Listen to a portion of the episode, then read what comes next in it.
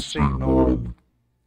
E hoje a gente vai começar o Parla Podcast da sexta-feira 13. Cadê aquele gordinho safado? Gordinho!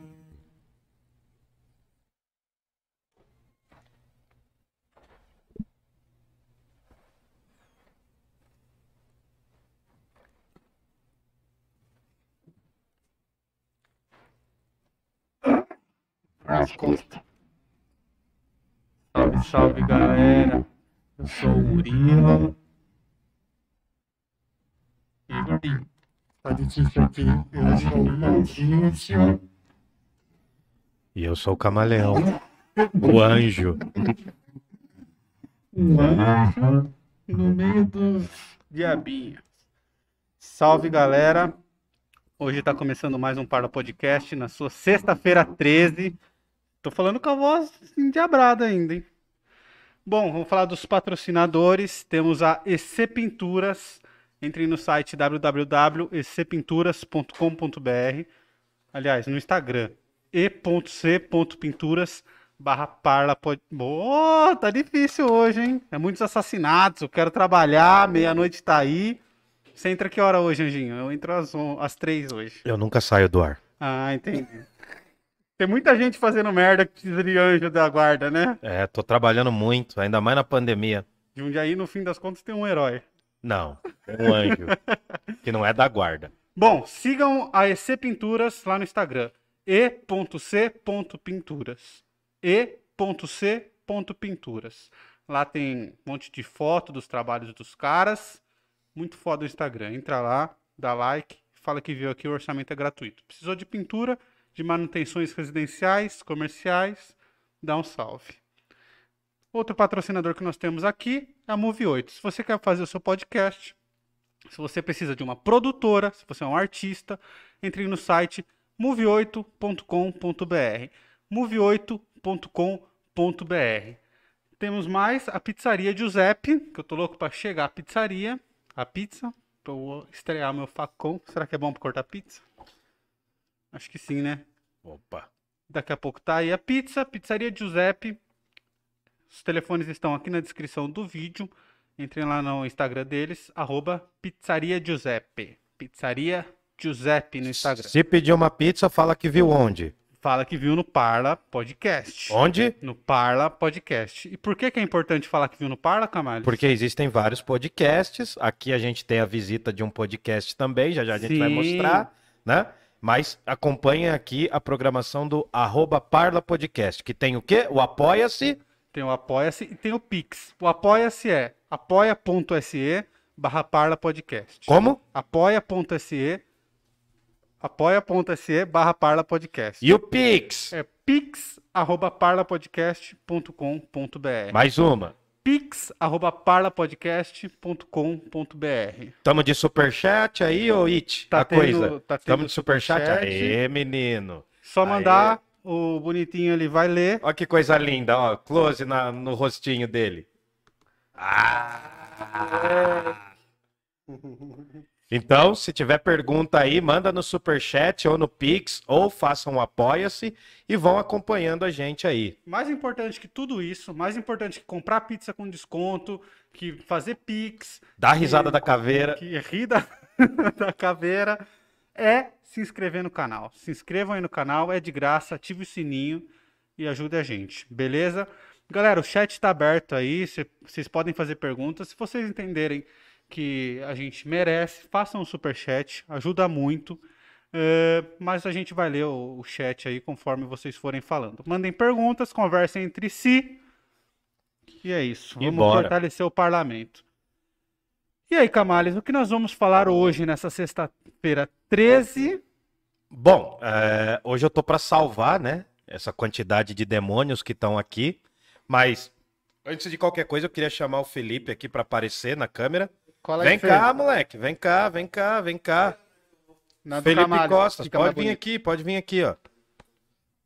Pode vir, você vai ter que abaixar um pouquinho. Tá dando pra ver aí? Tudo bem? Oi, oi. Boa noite. Baixa lá no mic. Baixa um pouquinho mais aqui, ó. Vou erguer o mic, vai, ó. Boa noite, boa noite. Tudo bom, pessoal? E Ali, aí? ó.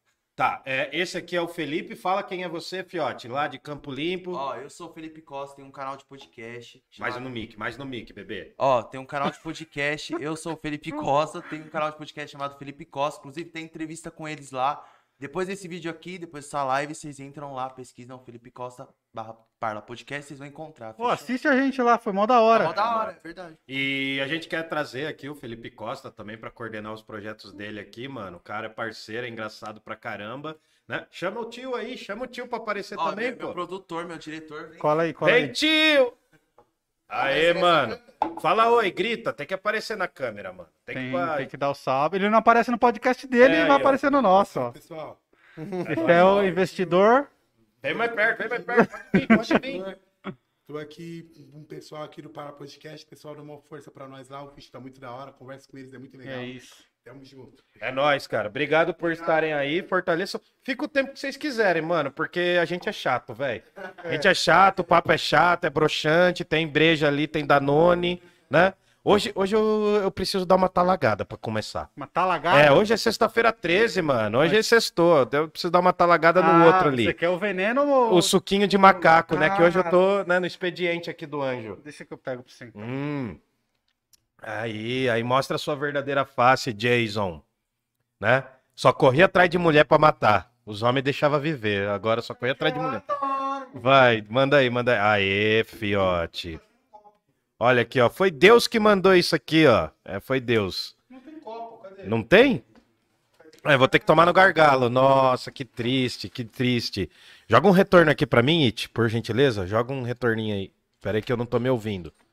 Aí, alô. Um, dois, três, testando.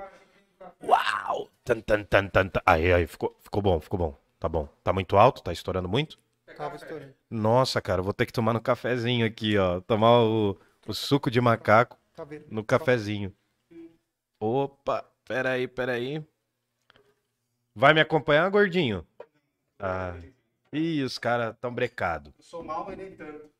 Bom, é... Vamos começando aí, boa noite. Galera do chat aí, tá ouvindo bem? Como é que tá? É, mandem aí no chat. se Manda aí, imagem tão tá ouvindo boa, bem aí? Vocês estão nos ouvindo bem, nos vendo bem. É, é isso, manda aí. Tá ouvindo bem? Tá tranquilo aí? Quem tá aí? Manda um salve aí, umas boa noite. Umas boa noite, ó. Mano, deixa eu bater em você com isso aqui. Sim. Depois de eu falar de Santo Agostinho e te converter. Então tá bom. Ah, Ah. depois que você me converteu, eu não vou mais querer Ah, te sim. Não vai mostrar o rosto, bebê? Vai, vai ficar. Deixa eu esquentar um pouco, tá um calor do cacete aqui dentro. Ah, entendi, entendi.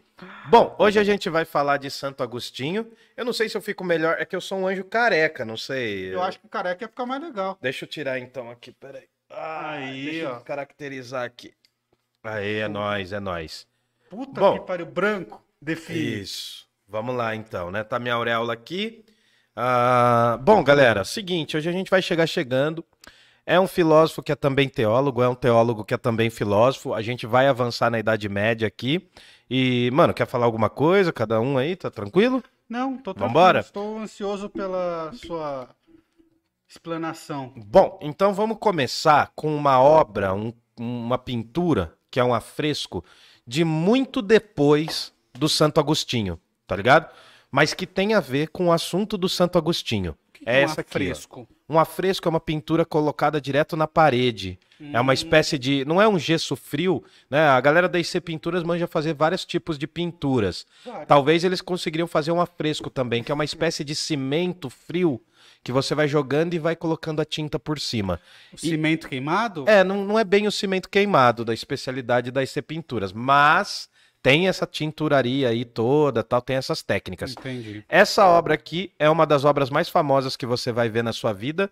Tá dando pra focar aí, Fabrício? Tá dando pra ver bem. Tá, então, essa aqui, né, é uma das obras mais famosas do mundo porque foi pintada por Michelangelo, né, um pintor do Renascimento, muitos séculos depois de Santo Agostinho, e vocês já devem ter visto, isso aqui tá no topo de uma capela, tá no teto da Capela Sistina. Eu vou falar muito mais disso quando a gente chegar no Renascimento, mas aqui a gente consegue ver, né, que tem o homem, é desse lado que tá? Só pra... Uhum. Aqui tá o homem, Adão, Deus criando o homem. Se vocês perceberem bem esse secto, esse grupo aqui, ó, tem quase que um formato de um cérebro. É, eu Tá vendo? isso, eu já vi uma vez falando sobre isso. E se você olhar aqui nas mãos que tocam, a princípio, Michelangelo teria pintado esses dedos se tocando. Aí o Papa Júlio II falou o seguinte: não, mano, tem que ter uma, uma forma aqui de não tocar para representar o livre-arbítrio, que é um conceito que vem de lá de Santo Agostinho, que é um dos principais conceitos da Igreja Católica. Uhum. Entendeu? Então, nesse afresco, quem está fazendo o esforço, quem parece que está fazendo o serviço todo, é Deus se esforçando para encontrar o homem. Porque aqui a gente já está num outro ambiente, um ambiente antropocêntrico, mas isso eu vou falar lá na frente. É, o homem aí parece que tá meio foda-se mesmo. É, o homem tá mais de boa, enquanto Deus tá fazendo um baita esforço para chegar nele, parece, né? Uhum. Ou parece que ele tocou e tem um vento soprando. Parece que a grande criatura é o homem e que parece que ofusca, inclusive, Deus. Tá bom? Então, essa pintura aqui está no topo da Capela Sistina. Se algum professor, se algum intelectual vier falar contigo, a gente tem que entender o seguinte: não é nada a ver com o Santo Agostinho diretamente. É muito posterior, mas o conceito do Santo Agostinho está representado nessas mãos aqui e nesses dedos que não se tocam, porque é a ideia do livre-arbítrio, uma das principais contribuições da filosofia teológica ou da teologia filosófica de Santo Agostinho. Agora dá para começar. Bora? Bora. Então vamos Tá lá. tudo certo aí, Fá? O áudio, tudo? Tá sim, tá sim. Eu tô sentindo que o áudio tá baixo, é só brisa minha? Nossa, o meu tá ótimo aqui, hein? Eu acho que é. Retorninhos? É o meu terceiro. É, não sei. Bom, vê aí se a galera tá sentindo que o meu, meu fone tá baixo. Meu terceiro. Vai. Tá no máximo? Uhum. Tá, então Vai, vamos. Bom, então, quando a gente vai falar de Agostinho, muita gente confunde com, com o Santo Agostinho, né? Com o taxista, Ah, ah, confunde com o taxista Agostinho Carrara, que é né? bem da hora. E que é bem engraçado também, mas de santo não tem quase nada. E fala, pode falar. Não, mas você sabe que o, o, o Pedro lá, ele assiste a gente, né? O Pedro Cardoso? O Pedro ah, ele Cardoso assiste, ele tá. assiste, mano. Não Ele perde deve uma. tá no chat aí. Aí, com certeza, tomara. Ele e a Alessandra Negrini, Nossa, ele, o Jonga, que eu já falei com o. Jonga, já mandei mensagem pro Jonga. Um beijo, se quiser aí colar, o Emicida também. Boninho, Bom. Boninho assiste também. É, então, mas aí o que acontece? A gente chama, né, de Agostinho de Hipona. Por quê? Porque dentro da teologia, que também é um estudo, dentro da galera que frequenta a religião cristã católica, né, nós estamos falando de um ambiente em que lá se diz que é teológico, então lá se chama Santo Agostinho. Geralmente as pessoas falam. Agora, pra gente, da turma da filosofia, geralmente a gente chama de Agostinho de Hipona só, Uhum. tá? Eles. Que né, não é visto como um santo. É, não é visto como. A gente não enfoca na, no ensinamento teológico dele, a gente enfoca né, no ensinamento filosófico, sacou? Uhum. Então tem essa distinção também que vai ficar clara. Agostinho de Hipona, se eu falar Santo Agostinho, também não tem problema. Mas qual que é a ideia? Ele nasce em Tagaste, no norte da África. Parece estranho isso, né? Mas a gente tem que entender que o norte da África fazia parte do quê? Do Império Romano Uhum. do Ocidente. Uma parte vai fazer parte do Império Romano do Ocidente e a outra vai fazer parte do Império Romano do Oriente. Tudo bem? Mas a principal parte faz ali, né? Quase que tem uma relação direta com o Império Romano e tal, que estava no, no auge ainda. E o Santo Agostinho, ou Agostinho de Hipona, não é um filósofo medieval. Parece que não tem nada a ver, né? É, isso, porque né? a gente entrou na Idade Média, Então, né? ma- mas ele não é um filósofo medieval porque ele está num período em que pra gente da filosofia e pra galera da história não é ainda a Idade Média. Hum. É o final da antiguidade. Ou seja, o Agostinho de Hipona ele está muito próximo ainda das filosofias helenistas, inclusive da filosofia neoplatônica. Por quê? Platão é um filósofo do século 4 a.C. O neoplatonismo começa a bombar no século 2 para o 3 depois de Cristo. Agostinho de Hipona nasce no norte da África, né, numa região onde hoje, se eu não me engano, seria seria a Argélia, ou enfim, ou a Tunísia, naquela, na, naquela região, né, no norte da África. Ele nasce em 354 depois de Cristo. Isso ainda é mundo antigo. Só que o que acontece? A filosofia dele foi tão importante para toda a Idade Média que a gente considera ele um filósofo da Idade Média. Entendi. Entendeu? Ele é meio que o cara que lançou as bases, o cara que arquitetou a Idade Média. Ele, ah, tá. Ele é meio o ponto de, de viragem. virada. Isso. Porque é, a gente viu isso já né, em alguns outros filósofos. Sempre quando um pensamento parece que está se esgotando, aí muda para uma outra galera. É. Né? Nós tivemos os pré-socráticos, depois tivemos o Sócrates, que meio que mudou. Né? Ele foi. Opa, entrou um mosquito aqui no meu nariz. Não pô. foi, foi uma peninha. Ah, né? tá Eu descendo só pena, acompanhei é. com os olhos. Enfim. Ah. Pô, entrou aqui, mano. Nossa senhora, mas naroba. E aí o que acontece? Quando Sócrates surge, ele muda o rolê. Sim. Aí depois tem Sócrates, Platão, Aristóteles. Depois de Aristóteles, muda o rolê também. Então tem, tem sequências. Pode falar. Eu ia perguntar se você acha que ah, foi um passo para trás. O quê? Ah, o pensamento mais teológico do que o pensamento racional que vinha, que a humanidade ela vinha criando. Cara, não, porque hoje eu vou tentar mostrar que todo filósofo é um pouco santo. Hum, Quero dar uma brincada com isso aqui. E assim, depende do ponto de vista. Porque se a gente for pensar a religião católica, né, que todo, muita gente critica, mas a religião católica foi fundamental para se manter. Por, por mais que tivesse tido problemas, por mais que realmente ocorreram um monte, ocorreu um monte de problema, claro. Mas aí o que, que a gente tem? A Igreja Católica, com os monges que copiavam os livros, manteve a cultura letrada da Europa. Sem ela, não, não teria, entendeu? Esse rolê. Então, é, é, a Igreja Católica foi importante, sim, e o surgimento da teologia acabou dando um sabor diferente para a filosofia. A gente nunca lida com a ideia de, de atraso filosófico, ou de regressão, ou de que ah, aquele filósofo é inferior a esse, entende? A gente lida no campo da teoria mesmo, tá bom? Então aí o que acontece? Quando a gente fala de Agostinho de Hipona, a gente vê que tem coisas que estão mudando e tem coisas que continuam iguais. Né? A importância de Platão agora vai se tornar muito maior. Uhum. Tudo bem? Então, assim, Agostinho de Hipona, né? deixa eu só rabiscar aqui. Vai lá, vai lá. Ele nasce em 354 e morre em 430. Ele morre ainda antes da queda do Império Romano do Ocidente. Então ele ainda morre no mundo antigo, na antiguidade, né? Naquela antiguidade que a gente viu. Se você quiser acompanhar, vai lá nas filosofias pós-socráticas, nos helenistas. Tudo bem? Fechou? Quer que pegue aí a aguinha? Não, vou Ah, não. um Ah, tá, pra então. Não ficar na frente da, da Da caveirinha. caveirinha, então. Ah, esse suquinho tá bom, hein? Café, Nossa né? senhora, o cafezinho tá ótimo. Bom, Agostinho tem um monte de obras. Nossa, é- sempre vem Agostinho Carrara, né? Sempre, cara, Sempre não vem, tem né? como ver. Agostinho Carrara, né? O Agostinho, o cara de agosto, né? O Aurelius Augustus, né? Que acabou virando Agostinho por muitas questões. Ah, o Santo Agostinho, ele tem várias obras. As mais famosas são Confissões, em que ele inaugura um gênero, ele confessa, e ó, de santo o cara não tinha porcaria nenhuma, velho. Ele era muito louco, né? Ele era muito louco no começo da vida, depois que ele vai começar a entender os lances da filosofia e depois que ele vai começar a entender os lances da religião. Parece um certo camaleonezinho. É, assim, com certeza. Ele foi extremamente pagão na juventude. Só que tem um detalhe: a mãe dele sempre foi muito cristã. Ah, é? Santa Mônica sempre mandou bem ali nas paradas do cristianismo. A mãe falando. dele também foi considerada santa? A mãe dele foi canonizada, virou santa, Santa Mônica. Santa Mônica, inclusive é a cidade do, é o nome de uma cidade americana. Agora, Tem várias, se- e e Santa Mônica, eh, ela teve. ah, muitos foram devotos de Santa Mônica, porque depois Agostinho se torna Santo Agostinho. Depois tem esse processo de canonizar, de tornar santo essas figuras.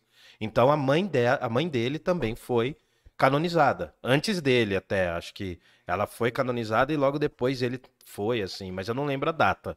E nas confissões ele fala, mano, que ele era um pecador do caramba, velho. Ele fala de si. A primeira obra dele é falando dele. Não, a- não a primeira, mas assim, a- ele, ele vai, ele surge. Então, a gente já vai, tá entrando na ideia, porque ele surge num ambiente em que existiam várias filosofias helenistas. Tá, que a gente já viu aqui. Isso. Céticos, cínicos, estoicos E e epicuristas. epicuristas. A gente poderia julgar, inclusive, que o cristianismo, pelo menos o cristianismo primitivo, que a gente já falou também, né, que não é primitivo de inferior, também é uma filosofia helenista. Uhum. de certa forma, também é uma dessas técnicas e práticas, né, de entender a vida. Por quê? O que, que o cristianismo propõe? Olha, respeite aí um, um Deus só, seja feliz e busque a felicidade. Busque Uhum. viver bem, né? Um consolo para a alma, não é? Então, a ideia de Santo Agostinho, quando ele chega no rolê, é o quê? Ele não era cristão, muito pelo contrário, né? Ele era um cara que não queria meio nada com nada, tal, e daí o pai dele manda ele frequentar uma, uma escola ali em Ipona, tal, no norte da África também. E aí ele vai frequentar, ele se torna um doutor em retórica, ele aprende a falar. Daí ele vai para vários centros dentro do Império mesmo romano, É. em Roma e Milão principalmente. Ele se torna um doutor da retórica, ou seja, um cara que tem muita lábia. Já começa a escrever muita filosofia. Tem um cara que ele curte pra caramba, que é um, um tem um maluco que ele vai curtir pra caramba, que é o Cícero, né? O Cícero é um filósofo latino que é nem estoico, nem epicurista. O Cícero, ele é um eclético. Você já deve ter ouvido falar dessa palavra. A palavra eclético É quando a pessoa gosta de um monte de tipo de música. gosta de vários gêneros. Exato. Né? Não, mas é isso. Hoje a gente pode falar, uma pessoa eclética é uma pessoa que ouve vários estilos diferentes. O que que Cícero faz? Ele curte várias filosofias e ele coloca um princípio básico. Toda filosofia é a busca pela felicidade e pela paz na vida. Cícero fala isso. Isso ficou na cabeça de Agostinho Calma, repete o que Cícero falou, por favor. a busca da a filosofia tem que buscar por excelência uma vida prática, uma vida feliz. É muito influenciado por Aristóteles, pelos estoicos, pelos epicuristas, o que eu tô falando. Uhum. Não é nenhuma novidade. O, o Cícero, ele não é um pensador original que funda um pensamento, mas ele junta vários pensamentos antes dele, pensamentos do mundo grego lá. Ele junta esses pensamentos, coloca isso numa roupagem romana, e esse pensador, Cícero, vai acabar influenciando muito o Agostinho. Agostinho, o Carrara, né, o do táxi, ele vai curtir a filosofia do Cícero, vai desenrolar essa filosofia e vai falar, mano, a filosofia tem que ser busca pela verdade e pela felicidade. Ponto. Tá, então Agostinho, Hum. ele achava mó brisa torta o cristianismo, que a mãe dele já era cristã, mas ele É, não, tocava não foda. tava muito ligando pra isso. E aí ele conhece Cícero. É, a obra do Cícero, A não pessoalmente. tá, é, isso. a obra de Cícero. isso. E aí ele pinóia. É, ele pinóia, ele vira filosofão. Aí ele vai começar a escrever comentários sobre a obra do Cícero tal, e blá blá blá. Inclusive muitas obras do Cícero que não sobreviveram. O Agostinho comenta. A gente não sabe como são essas obras, porque algumas delas acabaram. Simplesmente não chegou aos nossos dias. Entendeu? E aí, só pra gente fechar aqui uma introdução, o Agostinho tem Confissões, tem De Magistro, né, que é um diálogo muito parecido com os diálogos platônicos pela busca da verdade. Ele vai falar sobre o livre-arbítrio. Eu vou tentar explicar isso hoje para vocês um pouquinho. Ele vai falar sobre o livre-arbítrio e tem infinitas outras obras. Ah, ele tem duas obras muito famosas que eu não posso esquecer, né? Cidade de Deus, Civita Dei e Cidade dos Homens, tá bom? Aí ele já tá escrevendo em latim e tal, tá brabo no rolê, tá bom? Ah, então a gente tem que entender que Santo Agostinho está entre helenistas, Hum, está entre neoplatônicos, que a gente falou semana passada de um cara chamado Plotino, que era um filósofo que meio que pegava, né? Parece Pluto, né? Plutão. Plotino, ele pega a filosofia do Platão e reedita também, ali no século II também. Então, note, o bagulho é complexo, mano. Olha, olha o que tá acontecendo. Santo Agostinho tá no século IV, mas ele tá de olho na galera do século II. Por quê? Ele lê e conhece Cícero, né? As obras do cara. Ele conhece meio que de orelha ali um pouco de Plotino, que por sua vez Plotino conhecia quem? Platão. É muito P, né, no, no rolê. é, É, é osso, é osso. Hoje vai ser pesado. E além disso, o nosso querido Santo Agostinho, antes de ser santo, ele era de cultos pagãos. Ele era maniqueísta. Nossa. que é Maniqueísta. maniqueísta. Maniqueísta, hoje, maniqueísta, a palavra tem um sentido que não tem nada a ver. Porque maniqueísta, hoje em dia, é visto como uma pessoa que só vê um lado da coisa. Ou aquilo tá certo ou aquilo tá errado, tá ligado? Uhum. E aí o que acontece? Hoje a gente vai entender desse jeito. Lá no mundo antigo, maniqueísta era uma das formas de filosofia. E que é muito Hum. parecida com o cristianismo, inclusive. Por quê? O que que tem basicamente no cristianismo? É Deus mandando no Regra, rolê, É, né? Umas regrinhas pra você seguir e tem um cara querendo tirar você das regrinhas. isso. Quem que é? O Lucy, né? O capeta, né? O diabo, o diabolos, né? O capetão tá querendo te tirar das regras de Deus e O colocar na primeiro regra dele. anjo, o O anjo, anjo caído, é, tem essa ideia, né? Inclusive a palavra Lúcifer, a palavra Lúcifer não tinha nada a ver, né? A palavra Lúcifer não tinha absolutamente nada a ver. É, teve uns efeitos aqui quando eu falei Meu Lúcifer. pai. ok, ó. Isso aí, Você ó. fala, ele aparece. É, ó, o capeta tá aqui. Deixa eu chutar ele aqui, pera aí, ó. Deixa eu chutar ele aqui. Ai, Pronto, aí. Enfim, depois ele vem aqui pra conversar com vocês. É o Caverosa ali. Aí o que acontece, mano? Maniqueísmo é uma visão filosófica né, e religiosa, principalmente religiosa, de que existe uma luta entre bem e mal. Muito parecido com o cristianismo, né? Sim. E para os maniqueístas, essa, essa luta ia acabar um dia com a vitória de um desses lados. Tá. Mas ela ia acabar um dia. Mas aí eles pensavam em, é, no bem e no mal como homens bons e versus Não, não, homens maus? divindades. Divindade? Divindades. Existiam du- ah, O maniqueísmo é dualista, porque considera que existe o bem como uma força em si e o mal como uma força em si também. Tá, então ele já era meio cristão, só não falava que era cristão. Você entendeu? É por isso que eu tô Entendi. falando. Ele surge no Oriente ali com um cara chamado Manás, ou Maniqueu, né? Maniqueus. E aí o que acontece? O que que tá rolando? Essa visão vai influenciar muito a cabeça do, do Santo Agostinho. Ele vai ser um cara que cultua o maniqueísmo. E ele vai ser um cara pagão nesse rolê. O que que tá... Pagão, não apagão. O que que eu quero separar agora? Existem duas palavras para a gente começar a entender para valer o Santo Agostinho. É a seguinte: Santo Agostinho foi um dos caras mais importantes de um movimento filosófico chamado patrística. Patrística. Patrística. Quando a gente estuda ele na filosofia, a gente estuda a patrística, que é um movimento filosófico que ele meio que começou, né? Ele que tornou o negócio importante. Ele foi um dos fundadores desse movimento. E o que, que se estuda na patrística? Quando eu vou lá na universidade estudo Santo Agostinho. Na patrística eu estudo o quê? Olha, os filósofos que contribuíram com reflexões e tá, tá, tá. Só que se eu fosse para teologia, e eu quase fui, né? Eu passei num curso de teologia antes de passar em filosofia. Se eu fosse para teologia, eu ia estudar patrologia, que é diferente de patrística. Porque na patrologia é a visão dos teólogos. Tem uma briga aí. O que eu quero te dizer é o seguinte: por um lado, tem uma galera que vai ensinar filosofia e vai ensinar Santo Agostinho Hum, de uma forma laica, sem querer converter ninguém.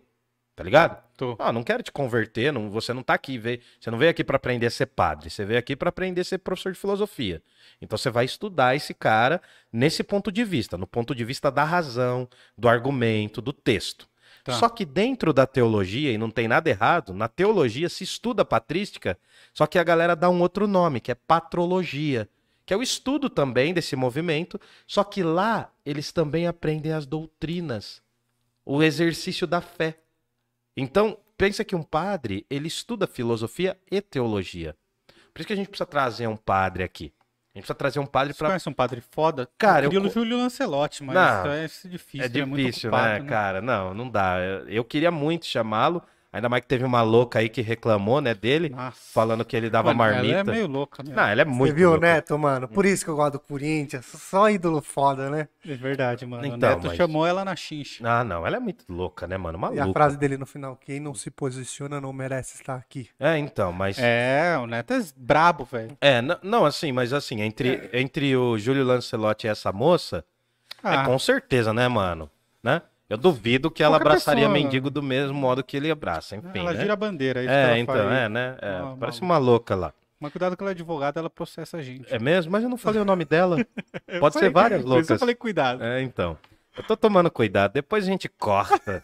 Tem alguma coisa no chat aí ou ninguém falou nada? Tem, Eu tem. já tava sim. rindo. Ó, um lance legal pra gente fazer no chat. Hum.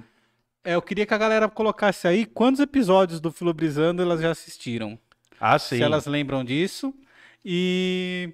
O que mais que a gente Ou uma pode- aproximação, né? Tipo, É. qual que gostou mais, né? Qual fala Eu assim. queria essa pesquisa aí, galera. Por favor, coloquem nos comentários aí, sem mentir, hein? Fala assim, ah, já assisti dois episódios, tô vindo pela primeira vez, é a minha primeira vez, tô É. desvirginando aqui no Se for a Filobrizando. primeira vez, o Fabrício vai dar um salve. É, então. Beleza? Então daí vai Bom, falando. Beleza. Mas e aí, tem alguma dúvida, pergunta até aqui? Que vai Não. ficar pior. Vamos lá. Hum. Andressa Ferraz mandou boa noite. Ô, Andressa. Boa noite, Andressa. Sexta 13, que medinho. Destruindo o ouvido mandou aqui. Salve Wildon e Jason Eusébio. É, destruindo ouvidos ia ser bom pro cenário aqui do lado disso aqui. É, Que cara. bichinho esquisito. Eu quero vídeos em destruindo ouvidos. Precisa colocar lá. Também tem aqui o Kaique. Baradel salve. mandou um Salve, salve, tudo ótimo. Nossa, Baradel é amigo de vocês? Cara, Eu não Kaique conheço. Baradel? Eu trabalhei com uma Baradel. Cara, eu sou amigo, eu, conhe... eu tenho um amigo chamado Diego Baradel, que estudou no Gandra comigo. Ele era burro pra caramba, que nem eu, mano. Não é o Kaique de ontem? Não, não, não. Não, é o Kaique de ontem, mas ele, será que ele é primo do, do, Mas é, do Diego Baradel? Vê depois aí. É o é que Kaique não do dá. Na A, Rua a Podcast. foto, a foto tá muito pequena, velho. Tá, não, mas beleza. Aí Dá um sua- salve aí, Mas eu Kaique, acho que é ele sim. Pela... É o Kaique do Na Rua Podcast. Pô, eu se também você for que é. primo do Diego Baradel, vai ser muito engraçado, mano. Ele É porque comigo. nessa foto ele tá com cabelo, né? Lá ele tava careca. É, então. Bom, vamos ver. Bom, É. a Sônia Campos Salve, mandou boa Sônia. noite. Salve, Sônia. Falou que tá tudo ok. É. O áudio, a Luara Silva, chefinha. Opa, tudo bem? Aí, Luara. Salve. Luara. Aqui, ó. Ah, nós. Tamo voando, hein? Faz a gente voar aí, ó. Manda umas câmeras de 10 mil dólares. Ah, mandou aqui boa noite pra nós, mandou que o áudio tá bom. Valeu. O Matheus Menestrel também está. Fala, Menestrel. Matheus Menestrel sempre, mano. E Boa ele noite, compartilha família. nossas coisas lá no Instagram. E boa um sexta salve pro- 13. pro Teus bruxos, chamou nós de É, bruxo. ele é bruxão também, ele é bruxão Brabo. das palavras, mano. Aí o Bruno de Assis Oliveira mandou Hildon, minha lindeza medieval albínica. Ô, Nossa. nossa, eu amo o Bruno. O Bruno fez faculdade comigo. Ele é o Matrix. É Ele é o ele que Matrix? eu falei que é o Matrix. Que legal. né? É o Matrix porque ele tá numa outra realidade que não a nossa. ele é o Matrix, Aí mano. ele mandou aqui, ó. Ele manja muito, ele quase foi, ele foi monge, mano. É mesmo? Ele Ah, manja é? muito de. Ô, cara, esse cara aí, mano, ele teria muito pra ensinar de teologia, velho. Ele Só podia- que ele é muito figura, mano. Tem que vir também. Então tá Aí ele bom. mandou aqui, ó. Meu Deus, Hildon, da beleza camaleante. Ah, obrigado, mano. Eu tô de asinha pra você, fiote. aqui, Aí. Ai, peraí. Buguei, Bora, buguei, fiote, buguei, bora. buguei. Tá meio torta a. É, asa. não, é que é um anjo caído, é né? um anjo- É um anjo caído. Eu não sei se eu sou anjo ou sou seu Lucifer. Aí o Diego Arthur mandou boa noite pra quem tomou a vacina hoje e um jacarezinho. Tá Boa, 50% boa, jacaré boa, aqui. boa. Todo vou- mundo tá 50%. Eu vou aqui, né? virar todo mundo. 100% jacaré semana que vem, Semana mano. que vem. Jacarezão já. alpino, né, mano? Um calangão. Calangão gordo. No Red Dead. Aí o Bruno mandou aqui, ó. Se aí foi o Toninho do Diabo, por que não o Santo Camaleônico Albino? Vamos santificar o Mano, caralho. eu gosto. Não, eu gosto pra caramba, cara. O Bruno, pô. O Bruno é referência pra mim, mano. O cara. Ele foi fazer filosofia, já era a terceira universidade que ele tava começando, mano. Ele manja de teatro. O cara é foda. Teatro eu gosto. Aí vamos lá. Pela, cam... Pela cano... canonização. Canonização. Travei. Uhum. Do Dom Wildon Camaleônico. Não, Dom que é Wildon, sério? Albino, lindeza da Trindade. Não, Aí. Aí o Matheus mandou salve CD. Ele tá vermelhinho Ele já. tá, tá. Tô rosa, filho. Aí o, rosa. o Bruno falou: A Trindade é um livro de Agostinho. A- Isso, a Trindade é um, é um livro de Agostinho, ele realmente. Que é Aí lindo, o, lindo. o Matheus falou aqui que não vai dormir à noite. O Lucifer tá atentando o meu Wi-Fi. Ai, ai, e aí? Nunca está. Ah, eu tô com coisa errada. Hum, Não atento com o Wi-Fi de ninguém. Paga uma internet boa. Fica quieto, diabo. Deixa eu bater Você nele que aqui. pobre. Aí, pronto. Bati nele aqui. Aí o. Peraí. O Gerson Costa mandou. Assisti todos. Ô, Aí, que da hora, Gerson. hein? Mas chapei mais nos estoicos. Ô, que da Históricos é hora. brabo que mesmo. da hora, João mano. Paulo Lucas da Silva. Salve lindos. Já vimos três aulas e o papo tá delicioso. Ô, que Aí. da hora, mano. Obrigado, velho. Obrigado. Vamos então ferver. Vamos, vamos aos, aos que interessa. Beleza? Ô, Viu? valeu mesmo. Fala, fala. É, a hora que você tava falando dos, pa- dos do, do Patrística? Da Patri- da patrística, daí que vem o nome Patrício, Patrícia. Isso, é, é, é uma... Fabrício também? É que Fabrício vem de Faber, né? Que eu já falei. Faber é, é- é trabalho, vem. é- é- a palavra Faber acabou originando labor também, Ah, que é não. trabalhar, né? Fabrício, o sentido de- da palavra Fabrício e Fabiano são muito próximos, né? Que é o ser que constrói algo. Tem esse sentido. Ódio. É que vem aí. É, não sei, né? O prato de comida, né? Aliás, cadê a pizza? Cadê a pizza? Nossa, Tá chegando aí, tá Fome. chegando aí. Chega a pizza aí que o gordinho quer arrematar. Bom, Bora lá, então? Bom, então, só pra gente fechar aqui, ó. Só pra gente fechar e pontuar. Influências de Santo Agostinho. Cristianismo da mamãe, que foi virar santa, né? A gente não pode pedir pra nossa mãe virar santa, né? Porque todo mundo vai botar a mão, vai beijar o pé, então não, melhor não, né? Melhor deixar quieto. Melhor deixar quieto. Então, influência da Dona Mônica, que foi canonizada, virou Santa Mônica. Nós temos aqui, eu tô só marcando, a filosofia latina, que não tem nada a ver com o latino do- da casa do AP, né? O que acontece? A influência de a- da filosofia latina vem de Cícero, tá bom? Cícero, não é o padre Cício, tá? É Cícero, o, o, o meu Deus, ele era, caramba, cara, me fugiu. Ele era, do, ele era um político romano. Nossa, cara, que medo. Enfim, e depois a gente tem a influência do maniqueísmo, que é importante, mano, tem que guardar. Por que, que ele recebeu tanta influência do maniqueísmo? Porque no maniqueísmo a gente tem uma briga do bem contra o mal. Ponto. Guarda isso que vai ser importante. E aí a gente tem a influência de Plotino e de Platão. Então, ó, eu, tinha um professor que fazia uma piada muito sem graça, eu vou contar, né? É, porque ele estava dando uma aula uma vez, ele era especialista em Plotino, ele é especialista em Plotino, é um baita professor que eu tive, né, o Maurício Marsola. E aí o que acontece, cara? Tem vários vídeos dele na internet. E aí uma vez ele estava dando aula sobre Plotino. E aí uma pessoa desavisada na sala, não estava prestando atenção, falou assim, "Mas, professor, não é Platão? e aí ele falou assim, não, seu cratão. Brincando com a palavra cretino, entendeu? Ele fez Ah, um trocadilho. Fez um trocadilho do barilho, né? Entendi, um trocadilho do baralho, né? Isso. Enfim. Por quê? Platão não é Plotino, seu cretino. Plotino não é Platão, seu cratão. Porque Platão é do século 4 antes de Cristo. Eu falei que as piadas de filosofia são sem É, graça. sem, bem sem não dá graça. pra rir, mano, mas é, é, é bom porque É informa. uma ó. engraçada coragem de contar do que a piada. Eu acho que é. Ah, mas tem que ter uma coragem quase estoica, né? Sim. Uma coragem de não temer a morte. Enfim, o que acontece? Platão é um filósofo do século 4 a.C. Plotino é um filósofo do século 2. Tá baforando lança, Tá filho? soprando o microfone, Nossa senhora, tá baforando, quase deu tuinha aí do lança. É, Platão, de novo, né? De novo, que veio o sopro do, do mar aqui, do inferno. Platão, século 4 a.C. Plotino, século 2 depois de Cristo. Plotino reinterpretou Platão. Então, Plotino é chamado de neoplatônico. Da mesma forma, é difícil, mano, é difícil, muitas palavras. Da mesma forma que Santo Agostinho leu Plotino, que leu Platão. Então, Santo Agostinho também é um neoplatônico. É alguém que reinterpreta o Platão. É, mano, filosofia tem que Ele é, transpirar meio o ter- ele é um neoplatônico terceirizado. É, é um terceirizado. É, é, é tipo o, o cara que andou com o cara que andou com o cara. Entendi. Entendeu? Então, assim, mas tem que ter essa coisa em mente, por quê? Platonismo influenciou o cristianismo. Vai vir um monte de religioso. Se esse vídeo bombar daqui dois anos, vai vir um monte de religioso falar que eu tô mentindo, mas não. Sem platonismo não há cristianismo. Ponto.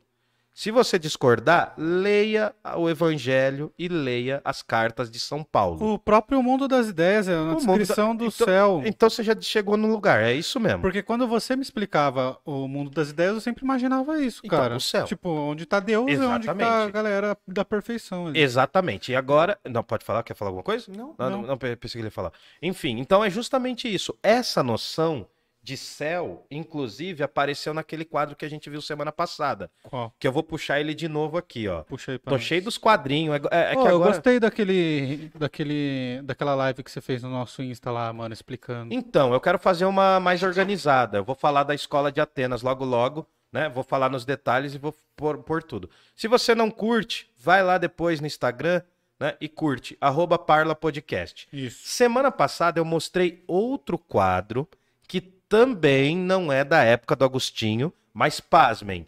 aparece Santo Agostinho aqui embaixo. Estão vendo? Quem que é ele aqui? O cara que tá com o chapelão de papa aqui, ó. É esse aqui. Isso. Do lado tem o primeiro mártir da Igreja Católica, com a Olha, roupa amarela. um facão na cara Isso. Tá vendo aqui o cara com a Esse roupa aqui, amarela? Que tem a criança do lado? Tem uma- um, do um pirralhinho aqui Não, apontando? ele tá aqui, ó. É, tá ah, então tá, ó. É que eu não tô vendo. Pera aí, deixa eu ver. Aí, isso, pronto. Agora vai ficar mais fácil. Aqui nós temos uma representação de Santo Agostinho. Que é esse de amarelão. Isso, e que tá com a chapeleta, que tá com a barbona. Vem um Tá. pouquinho mais pra frente. Isso, ó, aqui. Não dá pra ver. Tá. Eu guio seu desse. Não, vai lá, vai lá. Tá não vendo? dá pra ver, tá muito longe. Deixa Pera eu aí, então. aqui. Puxa pra frente ali, ó. Isso. Isso. Tá, vai Ó. falando que eu vou, vou pontuando aqui. O cara, se vocês perceberem, tem uma linha. Eu já falei desse quadro na última conversa. Tem uma linha que divide o céu do mundo da terra, né? Do mundo terreno. Céu. Isso. a alma do cara que acabou de morrer tá chegando ali no céu, tá sendo abraçada por Nossa Senhora.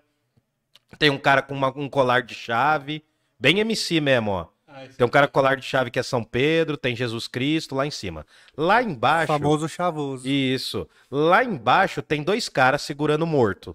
Vai lá no morto lá. tô aqui no- O cara que morreu agora tá sendo segurado por Santo Agostinho, que é o cara com a chapeleta amarela. Aham. E do lado tem um cara que também tá bem pálido, né? Que também tá segurando o morto, que é o Santo Estevão, Santo Estéfano, considerado o primeiro mártir da Igreja Católica, o primeiro indivíduo a ser apedrejado por falar da fé cristã, tá bom? Então, é essa representação que vocês têm que ter aí, essa imagem. Acabou? Isso, acabou. Era só pra dizer que há uma divisão entre mundo terreno e mundo, né, superior. Por isso que tem as duas obras de Santo Agostinho. A cidade de Deus e a cidade dos homens. A palavra, a frase, né, a expressão cidade de Deus acabou virando uma deu influência para o morro Cidade de Deus e para o livro do Paulo Lins, que é Cidade de Deus, que virou o filme do Fernando Meirelles e por aí Pô, vai. que legal, né? cara. E, e- e depois você lembra que tinha uma série na Globo que era Cidade dos Homens? Que daí era o Laranjinha Aham. e o Acerola faz, tendo as peripécias? Também tem a ver. Ah, só um filme, né? É Peripécias. filme, Hã? não é?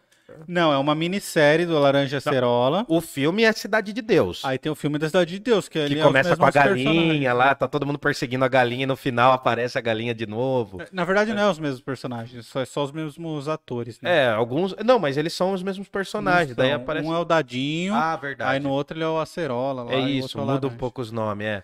Mas é isso daí, Oh, entendeu? como que é o nome do Zé Pequeno? né? Zé Pequeno, né? Ah, É, Pequeno. é. Nossa, é da hora demais, cara. E é triste como esses caras acabaram, né? A maior parte desses atores e atrizes, né? É, a maior cara. parte deles. Tem uma série na Tem Netflix que uma fala. da. A Alguns- atriz, a atriz principal, vamos dizer assim, né? Não sei nem se pode chamar Uhum. de principal aqui, que beija o. O fotógrafo. Busca-pé. O Buscapé, ela fez Hulk depois. É, mas ela é filha da Sônia Braga. Ela fez Aí já tava no, no, no rolê. Ela- já. Aí, é, mas daí teve o. Putz, eu esqueci. eu Teve uns o três que morreram, mano. Teve uma. uma Mas você viu a, a real? Eles chegaram ali na, na favela e, e aí eles até perguntaram se a galera queria uma porcentagem do filme ou se queria um cachê. E É, todo mundo escolheu o cachê, porque eu não sabia se o filme ia dar certo, É, né? então, né? Mas era um filme de baixo isso. orçamento, É. tudo, né? É, mas teve, tem várias tretas sombrias que, que envolvem esse filme também, né, mano? Ah, é? É, Ah, não o sabia. fato dos caras não ter tido estrutura com a, com a fama, né, mano? Ah, sim. Os- tipo, porque os caras não estavam preparados, mano, pelo sucesso, entendeu? É. Então hoje, por exemplo, quando se vai gravar numa favela, numa periferia, né? Numa considerada periferia, os diretores têm um cuidado maior, cara. Porque o, o do Bop mesmo, a galera já teve que ter um cuidado maior com os figurantes, falar, mano, ó, tipo, meio que preparar psicologicamente a Mas o galera. Bop foi mais ator de elite já também, né? Não, mas tinha uns figurantes, tinha, tipo, tipo Tinha uma galera do morro. toda né? essa noção, entendeu? É, teve uma preocupação por conta do que aconteceu na Cidade de Deus. Entendi. Então, Com- bora. Prosseguimos. Vamos lá, então? Bom, hoje eu vou falar de quatro aspectos de Santo Agostinho. Talvez eu fale só de dois ou três para dar tempo, enfim, né? Também não quero pegar muito tempo de vocês. Mas vamos lá. A gente vai falar de quatro aspectos. Anotem aí na cabeça, ó. Doutrina da salvação. É, a gente vai falar de fé. Hoje eu vou tentar salvar a alma desses dois perdidos Mas aqui. agora você vai tentar salvar a minha alma? Vou, é, ainda dá tempo. Dá? O bom do catolicismo é que até no último instante você pode se converter e ir pro céu. Mas tem que ser uma... Mas tem que ser uma conversão de verdade, caveirinha. Tem que ser uma conversão verdadeira. Tá bom? Vou falar de epistemologia, teoria do conhecimento segundo Santo Agostinho. Vou falar também de interioridade e depois, por fim, de teoria da história. Parecem palavras difíceis, mas acompanhem, vocês vão ver que é fácil e a gente vai tentar trazer aqui pro cotidiano da gente. Fechou? É só Fechou. pra marcar aqui, eu uso o papelzinho, né, mano? Porque é importante, senão eu me perco, tá? Que é muito assunto. Bom, vamos lá então. Doutrina da salvação. A gente tem que entender e aí pega. Tá na moda, né, ser ateu. Cara, agora tá. Tá numa moda do cacete, né? Todo mundo que não lê porcaria nenhuma fala: "Não, eu sou ateu". Né? Ah, eu não acredito na Igreja Católica, eu não acredito no protestantismo, eu sou ateu, né? Olha, Deus, velho, Deus, somos todos ateus. é, deu graça, ateu graças a Deus, né? Olha, a maioria dos ateus só é ateu, né? Se não acontecer três coisas, né? Uma não posso falar, mas vou falar de duas. Principalmente os caras que falam que é ateuzinho aí, se ele engravidar a mina ou tiver essa suspeita, ele já deixa de ser ateu. Se ele ficar desempregado, ele já deixa de ser ateu também. Então, assim, ó, relaxa que pra ser ateu, mano, tem que ter um conhecimento muito profundo das religiões. Ou não, um conhecimento profundo, mas tem que ter uma postura muito séria, mano. Não é chegar a falar que é ateu só porque você escuta rock and roll, né? Tem gente que fala que é ateu porque escuta Led Zeppelin, irmão. Aí não dá, mano.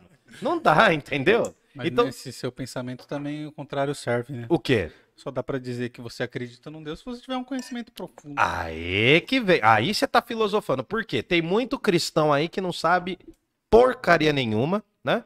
Tem muito cristão aí defendendo arma, defender que tem que matar pobre. Então, assim, toma cuidado também quem é cristão. Inclusive, porque- deixa eu só te contar uma coisa, que Conta, seus direitos bebê. trabalhistas foram tolhidos. Uhum. Parabéns, otário. É, então, né? Você tá acreditando, então continua acreditando, né? Neoliberalismo. É, vai, enfim. volta com seu patrão. É, mas, mas a gente vai falar disso lá na frente. Essa treta vai ficar pior lá na frente. O que que acontece, mano?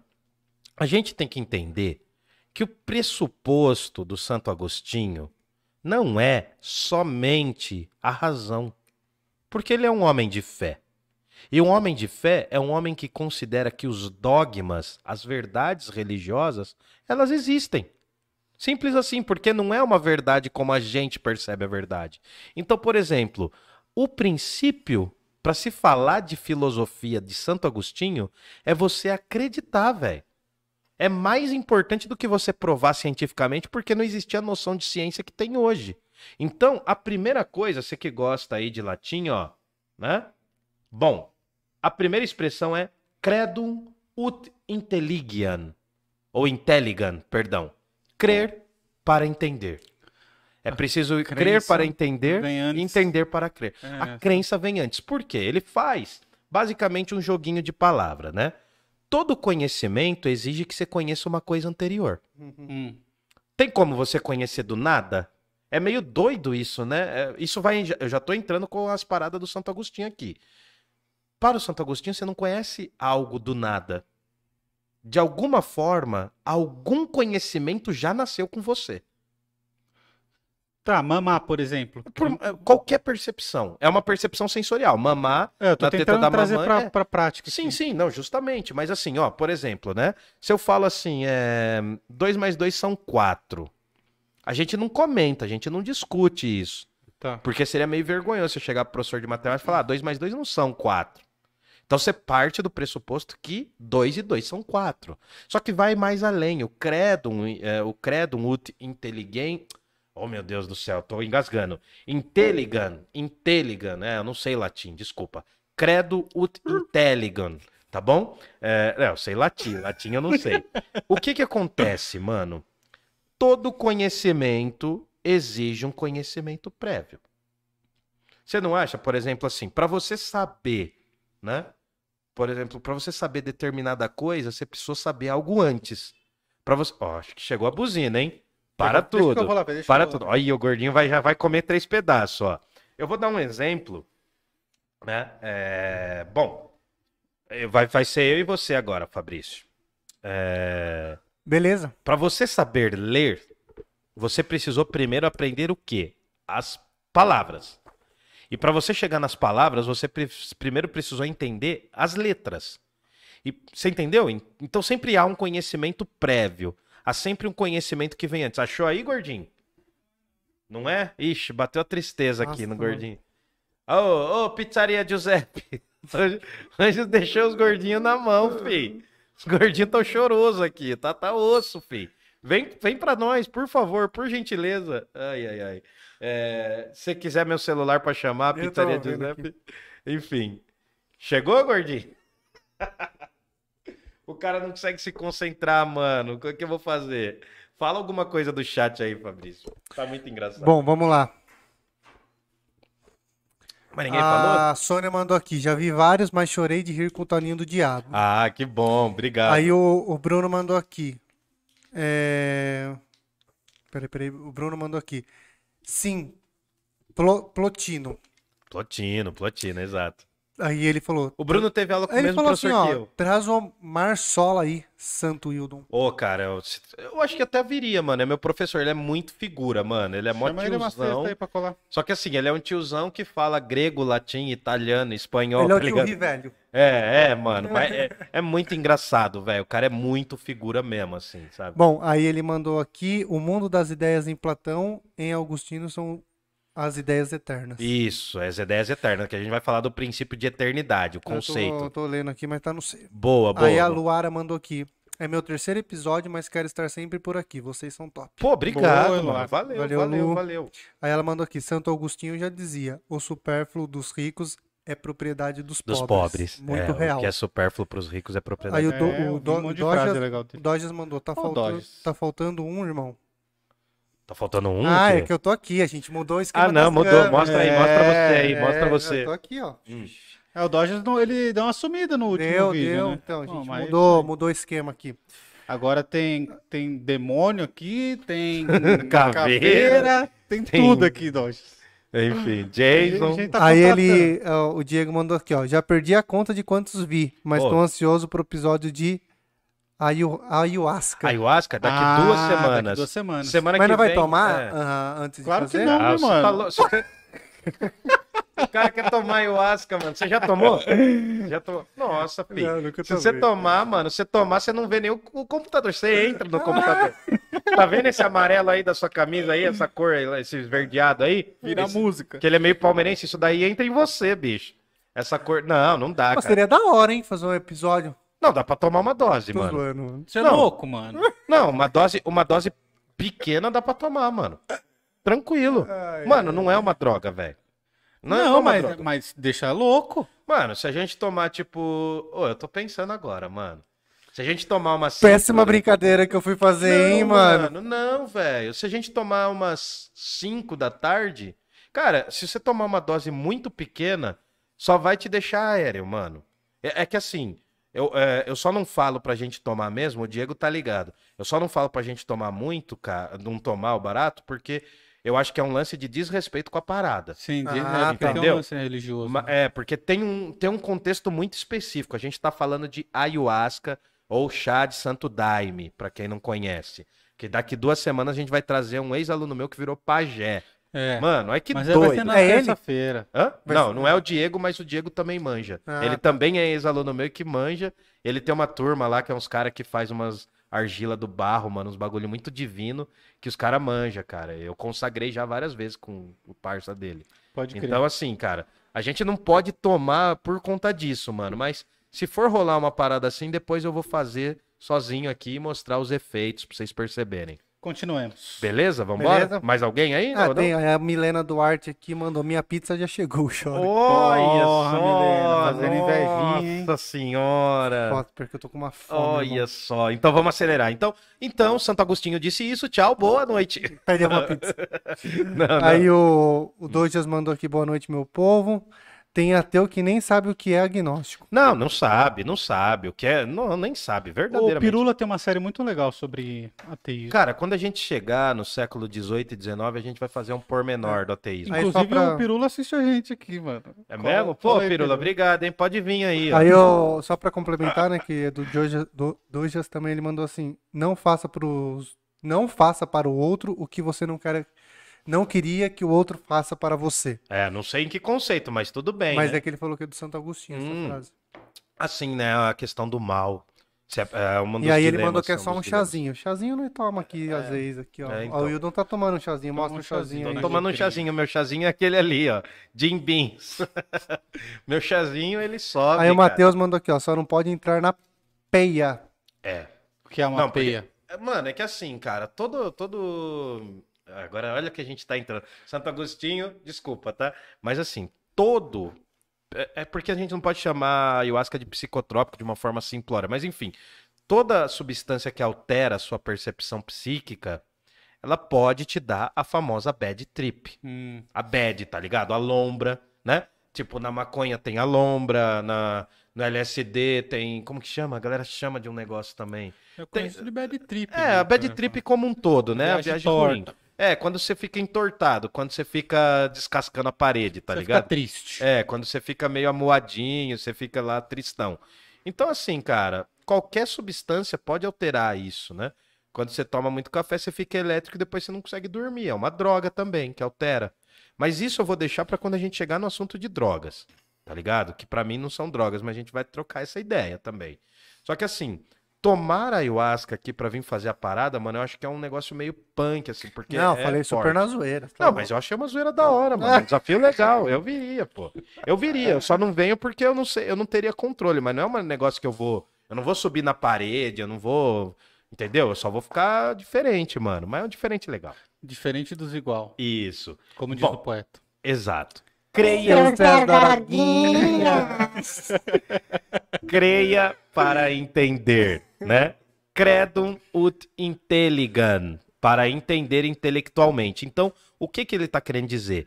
Muitos, muitos da galera do maniqueísmo falavam o seguinte: olha, a, a razão não é importante para a fé.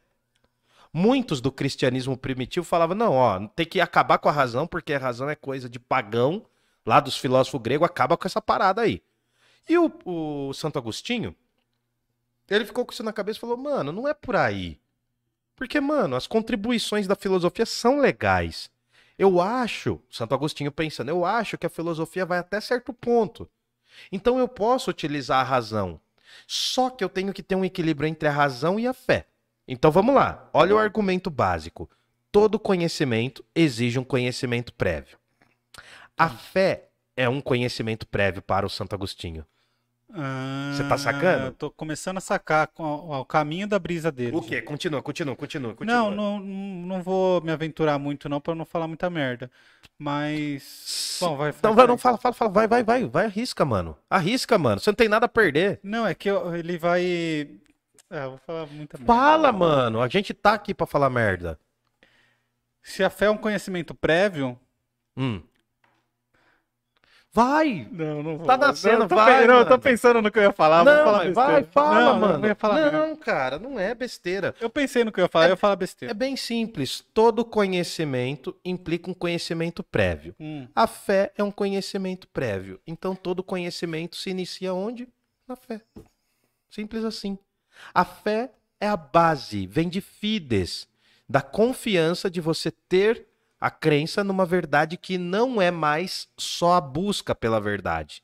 Lá na filosofia antiga era a busca pela verdade. Agora a verdade já existe. A verdade foi revelada para nós. não verdade precisa tá aqui, mais. mano. Achamos. Não precisa tá- sair correndo, a verdade tá aqui, ó. Na leitura que você for fazer da Bíblia, se você interpretar corretamente, a verdade tá aqui. A verdade foi revelada. É por isso que o livro Bíblia é chamado de verdade revelada no cristianismo primitivo. Por quê? A verdade se fez verbo por meio da Bíblia, principalmente o Novo Testamento, e a verdade se fez homem por meio da figura de Cristo, que tem uma dupla natureza. Ele é homem e ele é Deus. Então a verdade foi nos revelada. Então o que, que o Agostinho fala? Até aqui, vamos supor que é uma corrida. Até a metade do caminho, razão, mano. Vamos a razão, filosofia, Cícero, Platão, chega na pancada. Só que chega um momento em que o próprio Platão, ele não conseguiu desenrolar até entender o que era fé, por quê? Porque ele não seguiu o exemplo de Cristo. Porque ele nasceu quatro séculos Antes. antes de Cristo. Então, a fé completa aquilo que a razão não chega. Quem completa o caminho é mais ou menos assim, ó. Vamos, eu vou dar um exemplo que, mano, eu acho que vocês vão entender. Eu não manjo tanto de carro, você só me corrige se eu, só me corrige se eu tiver errado. Um carro vai a 120 por hora. Não vai fazer isso na sua casa, tá? Você tá vendo isso? Sua casa não tem Não, como você pôr um carro assim. Ah, não sei, mano. Tem louco pra tudo. né? Não, não tem gente que nada na piscina de Nutella. Eu acho que você é muito louco também, mano. Enfim. Enfim, um carro vai 120 por hora. Hum. Esse é o conhecimento racional. A fé é o nitro. É o turbo. Que faz com que ele chegue, ele queime ainda mais. Uhum. Né? Eu ia falar que é o catalisador, só que nós temos uma linda engenheira química que deve estar me ouvindo.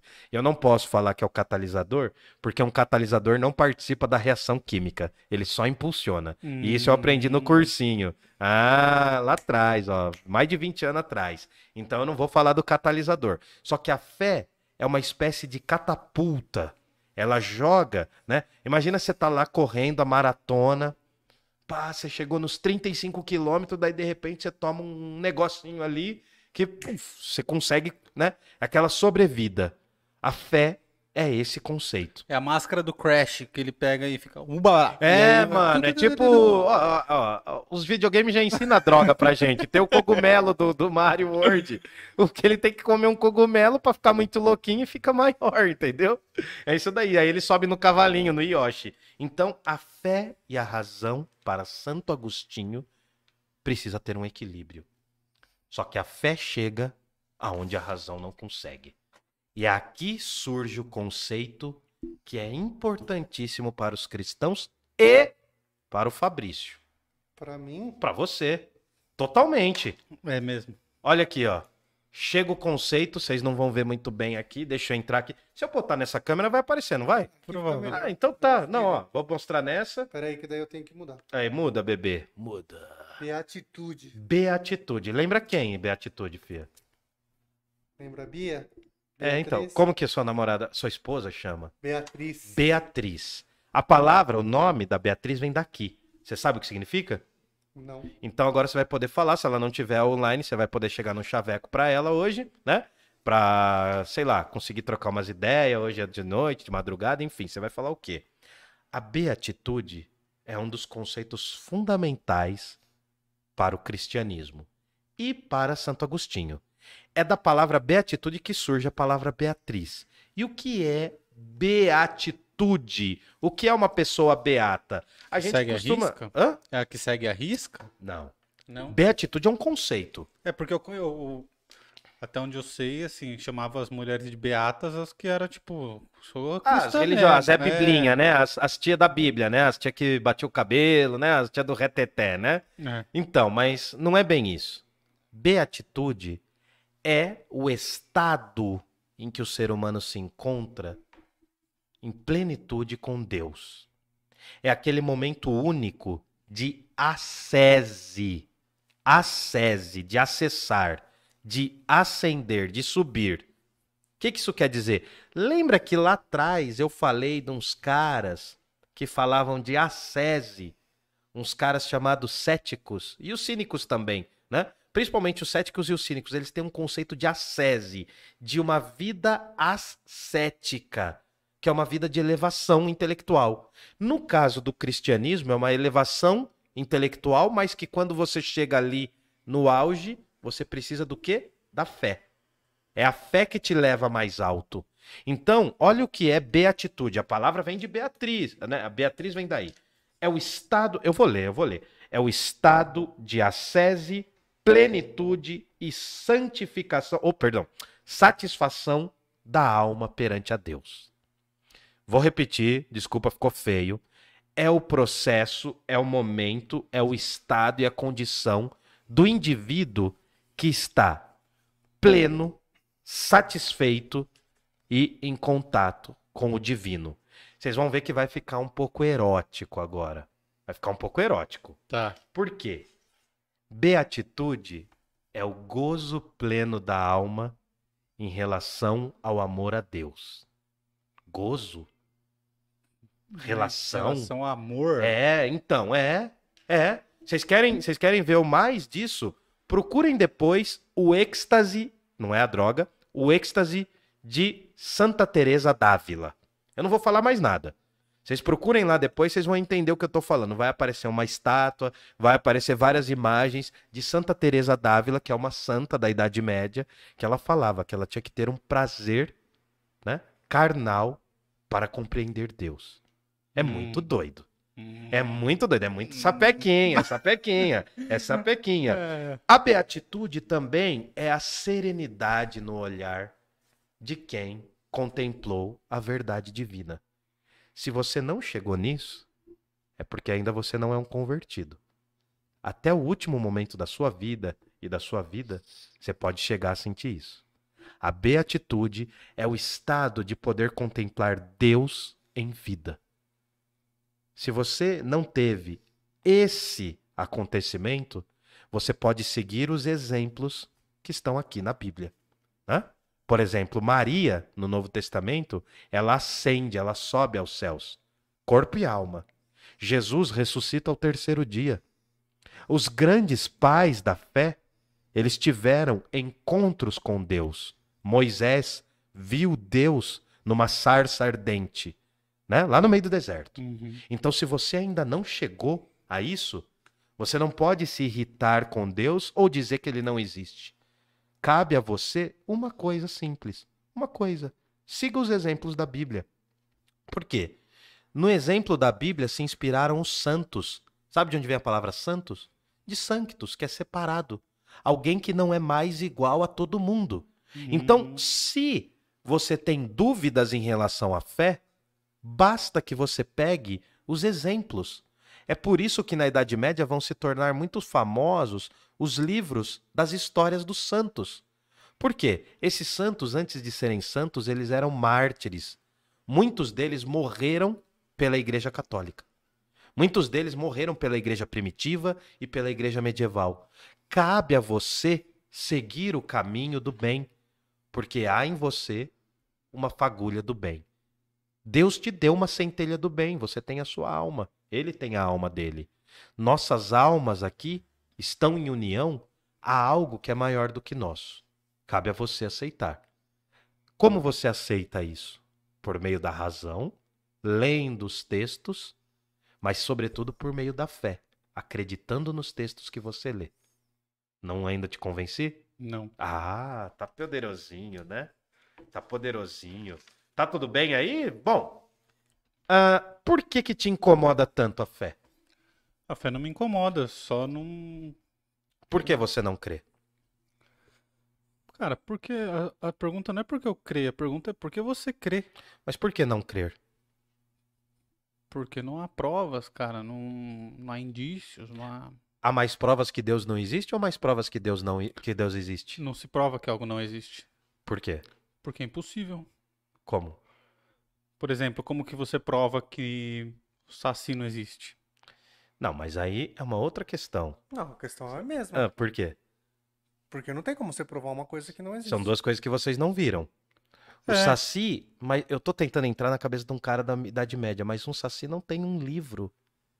Não tem o relato de alguém como Paulo. Paulo era um perseguidor de cristãos, ficou cego e se converteu. Mano, Hum, e se eu te falar que Hum. o Saci tem um livro e o Hum. Saci tem um relato? qual que é o livro? Do Monteiro Do Lobato? Monteiro Lobato. Ah, mas é um livro recente. Tá, tudo bem. Mas aí entra um Então detalhe. a gente Não, só precisa não. esperar uns 5 mil anos pro Saci existir? Talvez surja um sacinismo no, no, no futuro, mas o que acontece. Entendeu? Porque Eu entendo, não, não, mas o Monteiro Lobato é um homem. E até onde a gente sabe, ele não deu nenhum relato de que a inspiração dele foi divina. É um homem, Hum. é uma pessoa letrada. Aí o que faz as pessoas crerem é um relato de um homem? É o relato, por exemplo, na Idade Média se acredita que o Pentateuco, os cinco primeiros livros da Bíblia, foram escritos por Deus por intermédio de Moisés. Cabe você acreditar. Porque Moisés falou isso. Porque Deus usa coisas loucas para confundir os sábios. tá tudo bem, mano. Quem São coisas que fogem da sua compreensão. Por exemplo, você consegue entender. Não, é, isso está na Bíblia. Você consegue compreender a ideia de eternidade? isso? A ideia de eternidade eu consigo compreender. Diga por quê. Porque é o que dura pra sempre, cara. Foi- me foi explicado. Não é o que dura para sempre. É o quê? É o que foge do conceito de duração. Porque eternidade é aquilo que sempre é. Ah, tá. Deus não existe é a frase do Nietzsche, que veio muitos séculos depois. Muitos séculos depois. Mas é óbvio que Deus não existe. Porque a existência é o pressuposto de quem é criado por Deus. Deus é. Porque ele escapa a todas as suas categorias de tempo, espaço. Você, ora, tá aqui, daqui a pouco tá lá. Deus percebe todas as coisas de uma só forma, a um só tempo. Porque Deus criou o tempo e está além do tempo. É a eternidade. A eternidade só existe para nossa compreensão porque nós somos seres finitos tentando entender a eternidade. Agora, somente Deus consegue compreender ipsis literi, literalmente, o que é a eternidade. Vai ficar pior. Então é impossível eu entender o que é eternidade. É impossível você compreender e abarcar toda a noção Seria como ensinar matemática pra uma formiga. Não, olha, se você for pensar, vamos dar um exemplo. É, é porque você tá, você tá com uma treta maior em relação a um filósofo cristão. Vou te, vou te explicar por quê. Como Sócrates começou a filosofar? Foi por intermédio dos deuses? É, culturalmente foi, não foi? Não sei, foi. Porque é, na época a ideia de Deus existia e aí Sócrates começa a que ele não usa os deuses, ele vem para contrapor a explicação dos deuses, né? Boa. Será? A primeira manifestação filosófica para Sócrates é a seguinte: um amigo dele, não foi nem ele, Hum. um amigo dele teria colado lá no oráculo, perguntado quem que era os caras mais sábios do rolê, e o oráculo falou assim: ó, Sócrates é o mais sábio porque sabe que é ignorante. O oráculo é um espaço divino dentro da filosofia grega, dentro do mundo grego. Opa, chegou um espírito aí, mano. Alguém falou comigo, né? Enfim. ah, Coisas foi o estranhas estão acontecendo na foi na o Daimon, não, foi o Daimon Socrático, foi o Daimon Socrático. Então o que acontece? Sócrates começa a filosofar. Susto, Epa, é o capeta. Puta, assustei.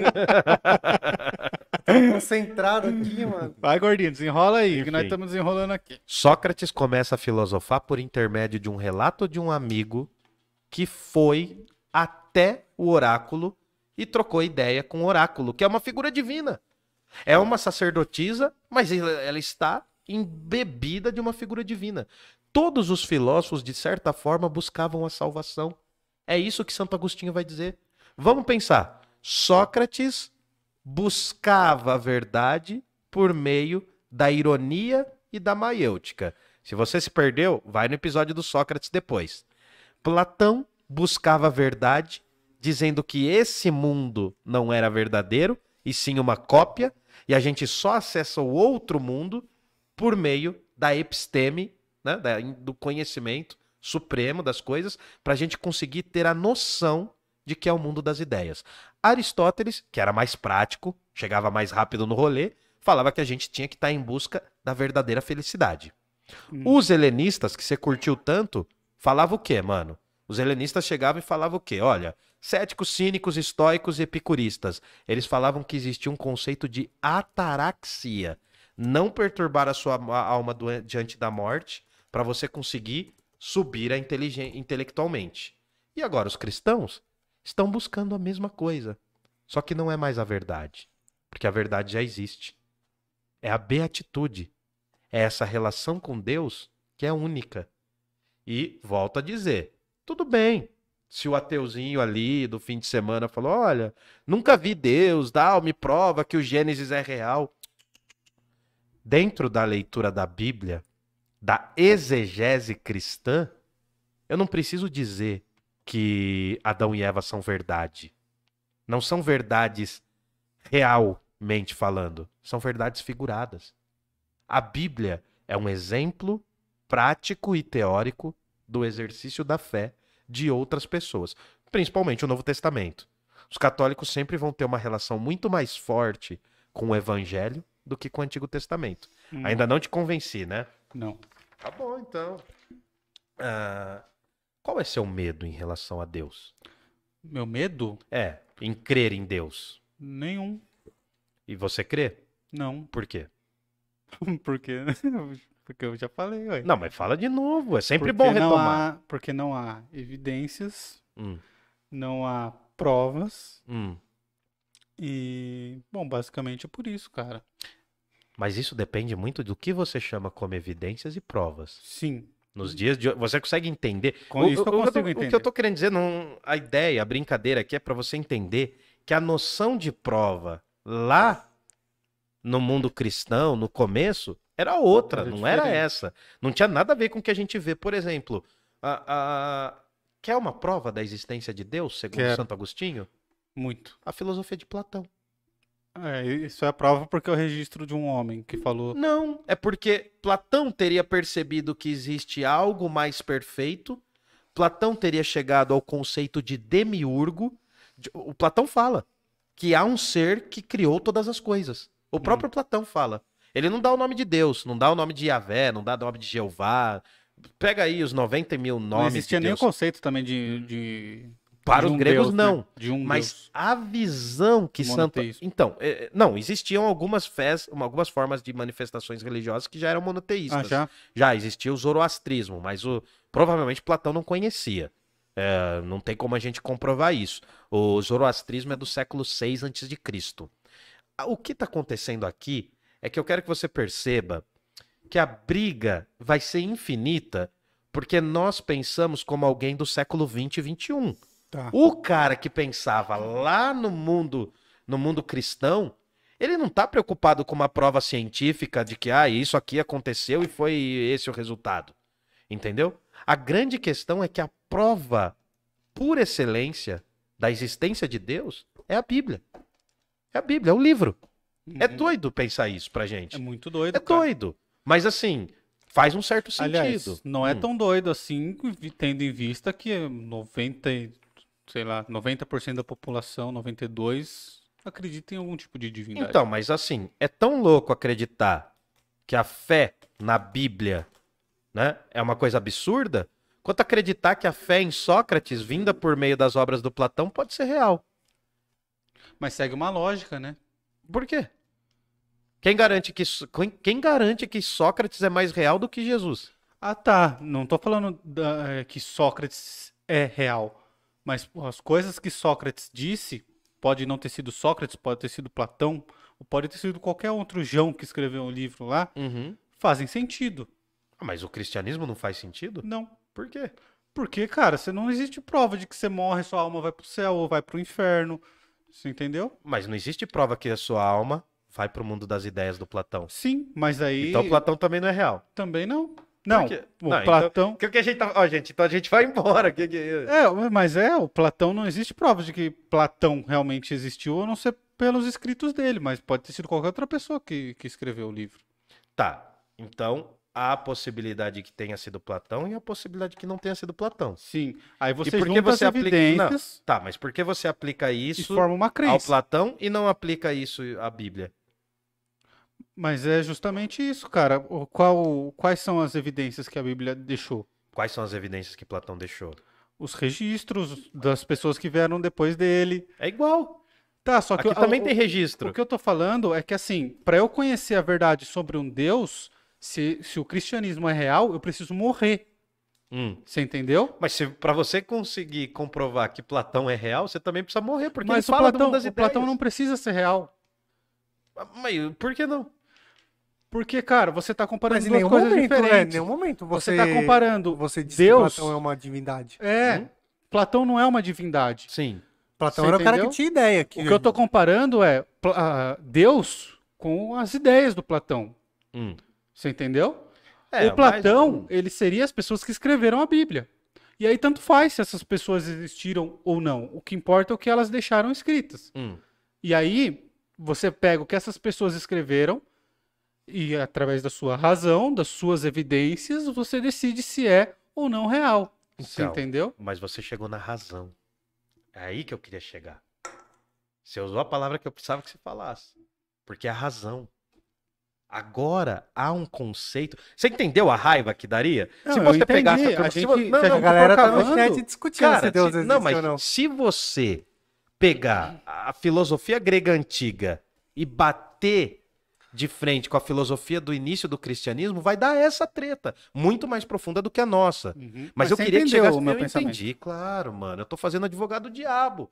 Eu, não posso- sei também, Não, cara. eu não posso chegar aqui e falar assim. Eu, eu- eu nunca vou chegar e falar assim, ó, Santo Agostinho era cristão, era um babaca, acreditava em Deus, tchau. Não, mano. Eu Uhum. quero que você entenda, por exemplo. Você já caiu de cavalo? Não, nunca, já caí. acho que nem andei de cavalo, mano. Eu já caí. Montei foi no no dia- gordinho só uma Não, vez. é- não, mas não é cavalo, é boi. É, é, é. Quando eu tava com 15 anos, no dia 15 de outubro, que coincidentemente é o dia dos professores, caiu num sábado. Muito, muito legal. Eu tava, acho que no, nono, no oitavo ano. Você caiu do né? cavalo. É, foi no dia 15 de outubro, que é dia dos professores e aniversário do Nietzsche. Olha, Eu caí do cavalo, né?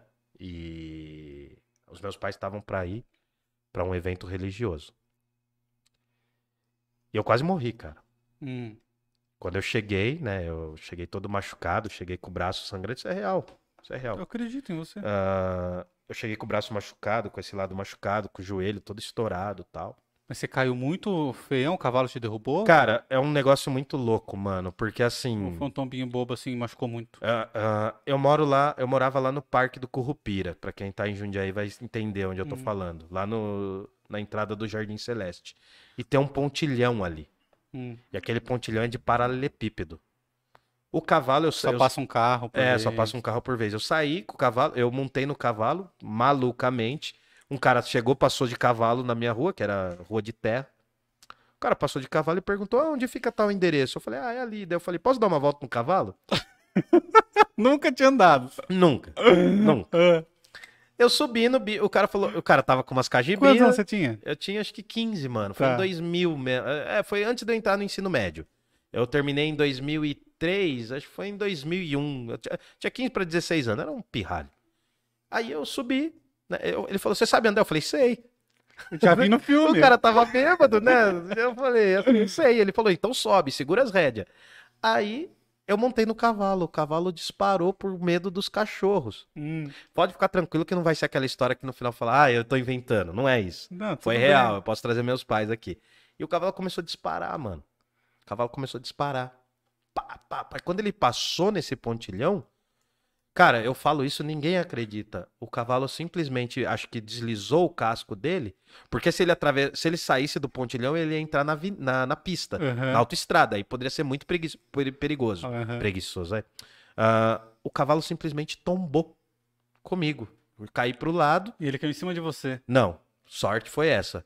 No que ele tropeçou, eu caí muito pro canto, E ele. me ralei todo. Ele meio que se ficou todo esse disparatado ali, daí ele levantou e atravessou a estrada. Conseguiu atravessar, acho que sem carro tal, não fiquei sabendo. E aí, olha que doido, mano. Tinha um cara de moto vindo. Vindo, tipo, ele, ele viu a cena, ele falou, caraca, nossa, ele falou assim e tal, né? Ele ficou assustado e falou, sobe aqui. Daí eu subi com o braço todo machucado, assim, subi de moto. Quando eu tava subindo, chegando em casa de novo, meu pai tava saindo de carro, falou assim, mano, o que que aconteceu? Porque ele, ele trombou eu com a moto. Eu Ou tô no cavalo, Não, mano. o dono do cavalo ficou desesperado, falou pros meus pais tal, todo mundo ficou desesperado. É. Cara, e assim, muito pânico, mano. Muito pânico em cima do cavalo, eu saí gritando, né? Eu tava em cima do cavalo. E aí, mano, quando eu cheguei em casa pra tomar banho, a primeira coisa que eu lembrei foi da conversão de Paulo. Por quê? Porque Paulo era Saulo, Hum. caiu do cavalo e ele ficou cego. A caminho de Damasco, uma cidade, não é o doce de Damasco, né? É, não, é, tem que falar. A caminho de Damasco, Paulo estava indo perseguir cristãos. Estou resumindo, né? Era Saulo indo perseguir cristãos. Ele cai do cavalo diante de uma luz muito forte e aí ele se converte. N- Na verdade, ele não se converte de imediato, porque ele fica cego, segundo o relato. E isso acaba sendo tão forte para a vida dele que de Saulo ele O, vira o Paulo. livro de Eli tem alguma Nossa, coisa você ali? broxou totalmente o rolê, mano. Porra, gordinho, você é mó, nossa senhora, mó, mó ejaculação precoce, mano. Pô, Ai, mano. era, ia ser a parte mais bonita que eu ia falar do negócio, Cara, vou mano. formando raciocínio, gordinho. Porra, céu, mano. Ah, mano, tem que Nossa, gordinho, gordinho mordeu a testa agora, velho. Pô, ia ser o melhor corte do futuro, mano. Ia ser um corte lindo. Nossa. Começa do começo. Não, agora já foi. Não, não vira, não. Concluir Contar a pra história. você. Então responde Ah, o, o, não, não, o o- gordinho agora. O livro, o livro de Eli é uma, é uma adaptação cinematográfica Sim. com o, com o Daisy Washington. Washington, que é um puta ator, né? Que fala desse livro que tem que ser guiado. O livro de Eli é uma metáfora ao livro da Bíblia, porque Eli é um dos nomes de Deus. Você sabe que tem muitos nomes para Deus, né, na Bíblia. Eli, eu não Ao sabia. longo, então, né? ah, Jesus, quando pede para, quando pergunta por que Deus abandonou, ele fala: Eli, Eli, lama sabachthani, que é uma expressão que é Senhor, Senhor, por que me abandonaste? Quando ele tá na cruz. Mas, não, mas gordinho, te perdoo, cara, mas pô, agora eu vou ter que tomar uma talagada, mano. Ô, Jason, pega o suquinho de macaco pra mim ali. É isso aí. E não, mas e aí, e o grupo? E o grupo, como é que Monkey tá? Juice? Mano, o chat tá bombando. Eu não vou conseguir nem ler tudo. É mesmo? Que ódio. Caralho, a É, galera tá porque- brigando, mas tá rolando um desrespeito. Não, não. Ah, que pena, pode desrespeitar, gente. a Não, gente tá no podcast. Não, tem uma galera aqui que. O parlamento é pra isso, é pra ser discutido ali. ó. Mas eu, eu quero que vocês entendam, an- antes de falar algumas coisas do chat, é, se, se a pessoa fizer um super chat, a gente lê. Pode ser assim, nesse esquema. É. Mas assim, galera, eu quero que vocês entendam que a cabeça de um filósofo do início do cristianismo é totalmente diferente da cabeça de um filósofo do século XX. Uhum. Então, assim, a prova que Deus existe é a Bíblia e ponto, mano. Os exemplos da Bíblia. É muito mais profundo do que isso, mas eu quero que vocês percebam que eu tenho que estar aqui não pela minha opinião apenas. Vai chegar o momento que eu só vou falar da minha opinião. No episódio sobre política, eu vou falar, ó, é o Wildon falando apenas, é o Murilo falando. Mas aqui eu quero que vocês entendam o que é Santo Agostinho, cara. Porque é uma experiência divina, porque, segundo o próprio Santo Agostinho, quando ele ouviu Santo Ambrósio, que é um cara que ele estava acompanhando ali, ele viu que os sermões de Santo Ambrósio iam entrando no coração dele e aos poucos incendiando o coração dele e também a fé. E por fim, a razão. A imagem que a gente tem desse episódio aqui é a imagem do Agostinho Carrara. Tem uma luz do lado de cá, Sim. tem a cabeça dele pegando fogo, parece um fósforo, tem um coração segurando pegando fogo e tem uma pena. Por quê? Porque a luz divina incendeia o intelecto do ser humano, toca o coração do ser humano e o prepara para escrever a palavra, que é uma palavra inspirada. É uma pintura do século XVII. É linda. É linda, é magnífica. E eu quero que vocês entendam isso, que tudo, tudo, ou pelo menos 80% do cristianismo do século V até o século XVIII é inspirado nesse cara. Então não é qualquer cara, é um cara, é um doutor. O título de doutores, né, de magister, né, de mestre, é um título instituído para o Santo Agostinho, que manjava muito de retórica e quando ele entende a palavra de Deus e quando ele se converte, ele queima os ídolos maniqueístas, ele queima a fé que ele tinha antes para absorver a fé cristã, que para ele é o que responde, é um momento de, eu vou falar uma palavra, vocês pesquisem depois, epifania. Não vou explicar aqui porque não dá tempo, mas é um momento de epifania. Manda aí. É, é quando, é quando dá a tela azul. Sabe quando você percebe? Puf. No filme inteiro, depois você vê, nossa, mano. Sabe quando você tá assistindo aquela Quando série você de. arruma uma solução pra um problema que você tava É, pensando há muito tempo, mano. você fala, caralho, como eu não pensei nisso antes. Vai ser, vai ser a mesma sensação. Vai ser a mesma sensação. Eu tô profetizando. Aleluia. Vai ser a mesma sensação quando o Parla, quando o Parla Podcast explodir. Vocês vão ver, vai ser a mesma sensação. Vai ser isso? Vai ser essa epifania. Falar, mano, fiquei um ano fazendo vídeos de filosofia. Um bagulho que não dá audiência a princípio na, na- na Princípio, televisão. Não, dá. Mas é o que eu mais gosto de fazer. Mas explode, mano. É essa percepção. Você fala, mano, então era esse o rolê. Não era até que foi, É, então. Exato. não é isso? Agora fala aí do chat aí, alguma. Ô, gente, ho- hoje a gente tá merecendo um pix, porque vocês estão discutindo no chat aí. Vai, fala aí, gordinho. Beleza. E a pizza, gordinho? Tá com fome? Eu desconcentrei ele agora. Ah, Fala. A pizza vai chegar. É pela fé ou pela razão, né? Pela razão. Pela razão. Fala. Nunca pela fé. Hum. Calma, não é assim tão fácil. Vai, fala. Cara, eu tô vendo aqui porque tem muita coisa no chat. É mesmo, É. velho? Que Da hora, mano. Ô, curtam o canal, se inscrevam. Curtam aí. Ah, o Bruno mandou. Será que o Wildon é um pajé albínico camaleone? Mano, os caras dão cada título pra você, né? Vou ler um Ah, eu pouco amo mais rápido. Bruno, eu aqui, ó. amo o Bruno. Você vai pra Matrix, meu camaleão. Aí Ah, você obrigado. me encontra. Te amo, meu camaleão albino. Valeu, aí, mano. mano. Te amo também. Aí o Matheus mandou aqui, ó. No taoísmo, No taoísmo? No taoísmo, taoísmo, sim. você só alcança o céu interior ou a beatitude escrevendo, é, esvaziando o pensar. Guarda esse céu interior. Guarda esse céu interior que eu vou falar já já. Aí o Marco Antônio escreveu Blo. Aí o, Do- o Dojas mandou: é possível provar que o Thanos não existe, pois ele foi inventado por Hum. Jim Stalin. Stalin, né? Jim Star. É, o cara que fez. Que criou né? a- É isso. Hum.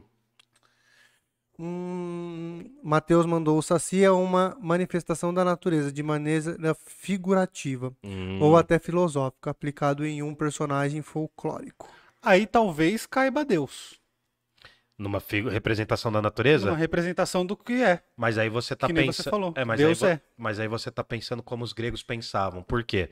É bom falar isso. Porque no mundo antigo, antes do, do fortalecimento do cristianismo, a noção é que Deus era uma coisa imanente. Deus aqui, Theos, né? Na divindade, não é Deus, Deus, a divindade, Theos, e aqui a Physis. Eram coisas imanentes que estavam parte do mesmo círculo. No surgimento do cristianismo, quando o cristianismo se fortalece, eu tenho que mostrar, mano, Deus é transcendente. Deus cria a natureza. Ele está fora da natureza. Eu não vou conseguir achar aqui, mas depois eu mostro. Só Pode pra, perguntar. pra você entender Uhum. a minha brisa. Olha só. A sua filobrisa. ah. Filobrisa. Hum. Que não tem nada a ver com fatos, hein? Não, não vai. Maconheirinho de bosta. Caveira, tá tirando. Ah, vocês são todos é droguinha.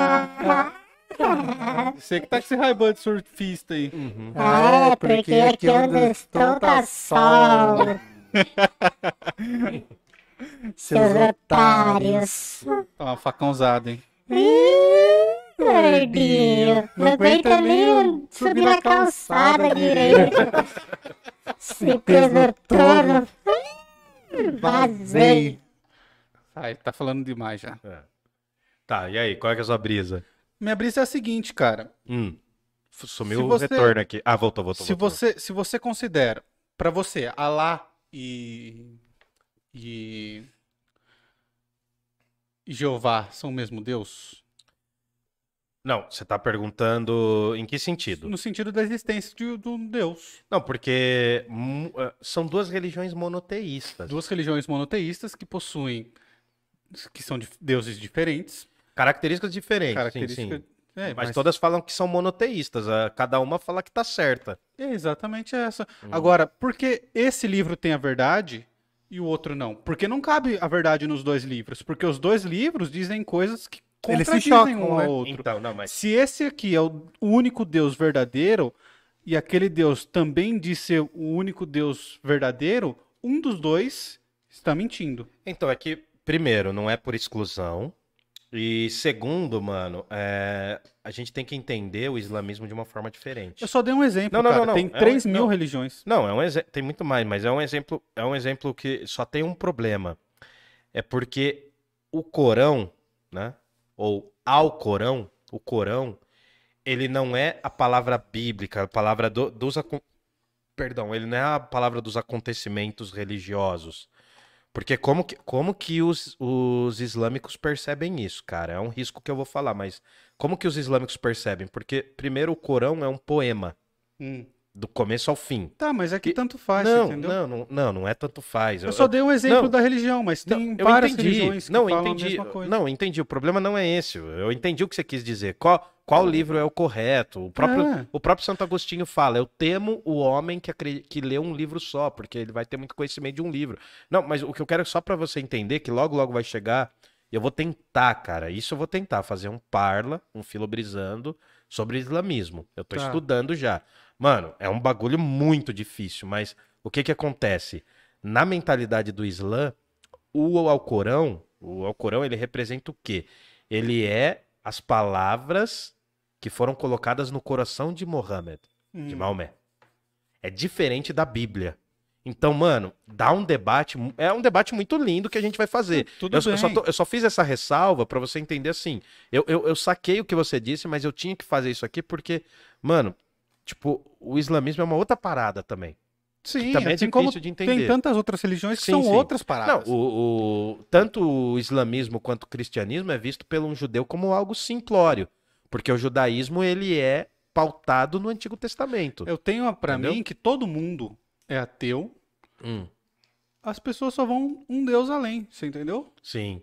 Procura depois uma música chamada Milonga del Moro Judío, que é de um cantor uruguaio.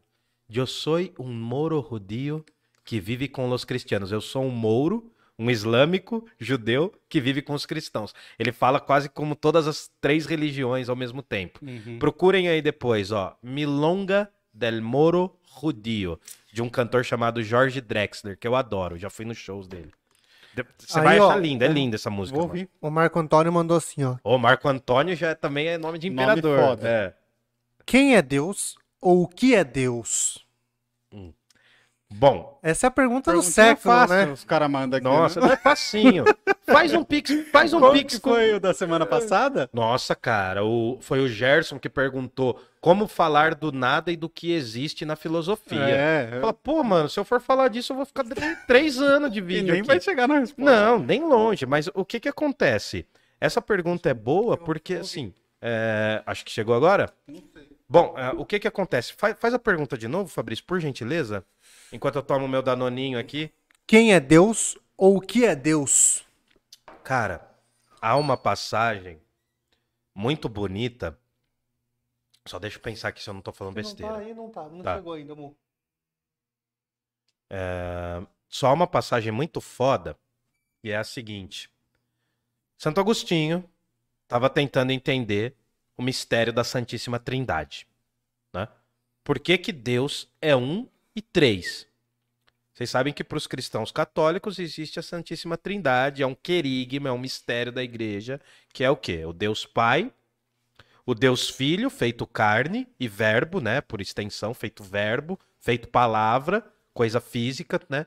Tem um sentido de verbo, de palavra, mas também de, de corpo. E o Deus Espírito Santo. A Santíssima Trindade são essas três características.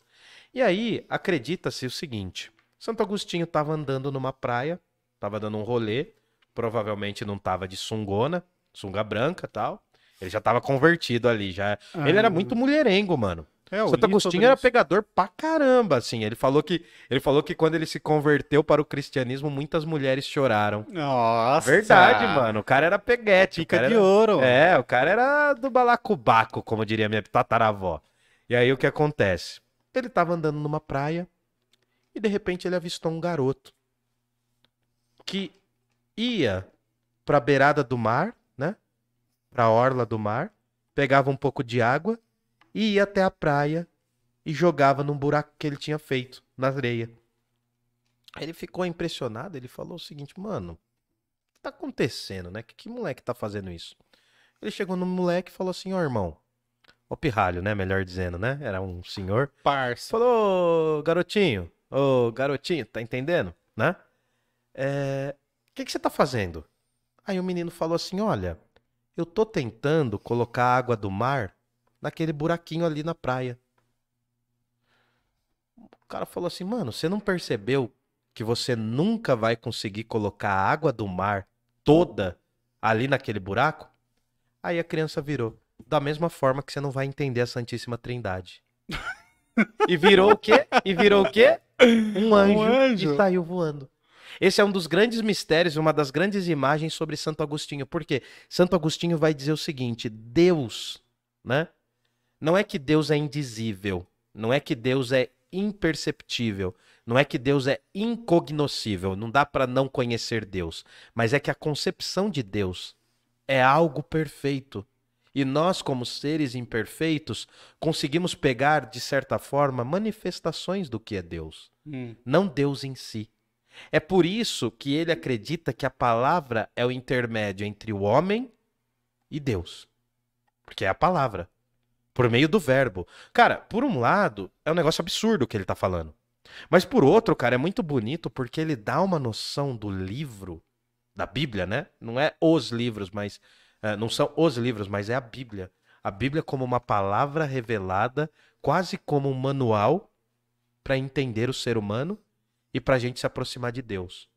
A ideia é que, como eu falei, Platão teria batido ali na borda, porque ele chegou perto de entender que existia um ser que criava algo, mas ele não teve coragem de afirmar. Platão teria chegado na borda porque ele teria percebido que a alma carrega uma informação prévia, quase como um HD que existiu desde sempre, né? Um HD de computador que já vem com memória, que a gente que nos escapa. Platão teria chegado perto e entender que existe esse plano e existe um outro plano perfeito. Só que o que faltou a Platão? O exemplo de Cristo. Quanto tempo deu? Uma hora e 45. Tá bom por aqui? Tá excelente, mano. Semana que vem a gente vem com a parte Eu 2. tô gostando Tá. disso. Alguma dúvida? Mas você entendeu o que eu quis dizer, né, mano? Claro, Que claro. A, a- minha treta não é com você, não é uma treta pessoal, mas eu Mas preciso. é, mesmo. é- não, não. Eu vou. Vamos fazer assim, eu vou ler o chat rapidamente, Uhum. tá? Só pra gente seguir o nosso padrão de ler chat. Aí o, o Marco Antônio falou assim: ó, vamos de- desmistificar o espiritismo kardecista. Opa, então aí você trouxe um negócio. Eu posso responder ou depois? Melhor depois. Responde depois. Ah, tá, beleza. Kardec... Tá, beleza, vamos Não, falar. não sei se foi uma pergunta, se foi. Não, ele não fez uma pergunta. Não, mas tá? eu quero falar um negócio em cima disso aí. Tá. Deus não existe, o Bruno. Deus não existe. Ele Deus é, é.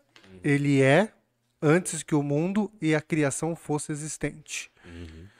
Ah, aí ele falou assim, Bruno, de novo. Deus é. Lembra de Augustinho, Tomás de Aquino e o Boaventura. São Boaventura. Que ele gosta, ele lê pra caramba São Boaventura. Dojas mandou aqui. Sou mais a linha epicurista. Vou me preocupar com Deus depois que eu morrer. É isso. Aí o, Aí, aí tem um problema. aí né? o, Marco, o Marco escreveu assim: melhor se preocupar agora. Boa. Posso Aí- comentar em cima, senão vai ficar muita coisa, rapidinho? Vai lá. Vai. Tá, primeiro, vamos desmistificar a questão do, do, do espiritismo kardecista.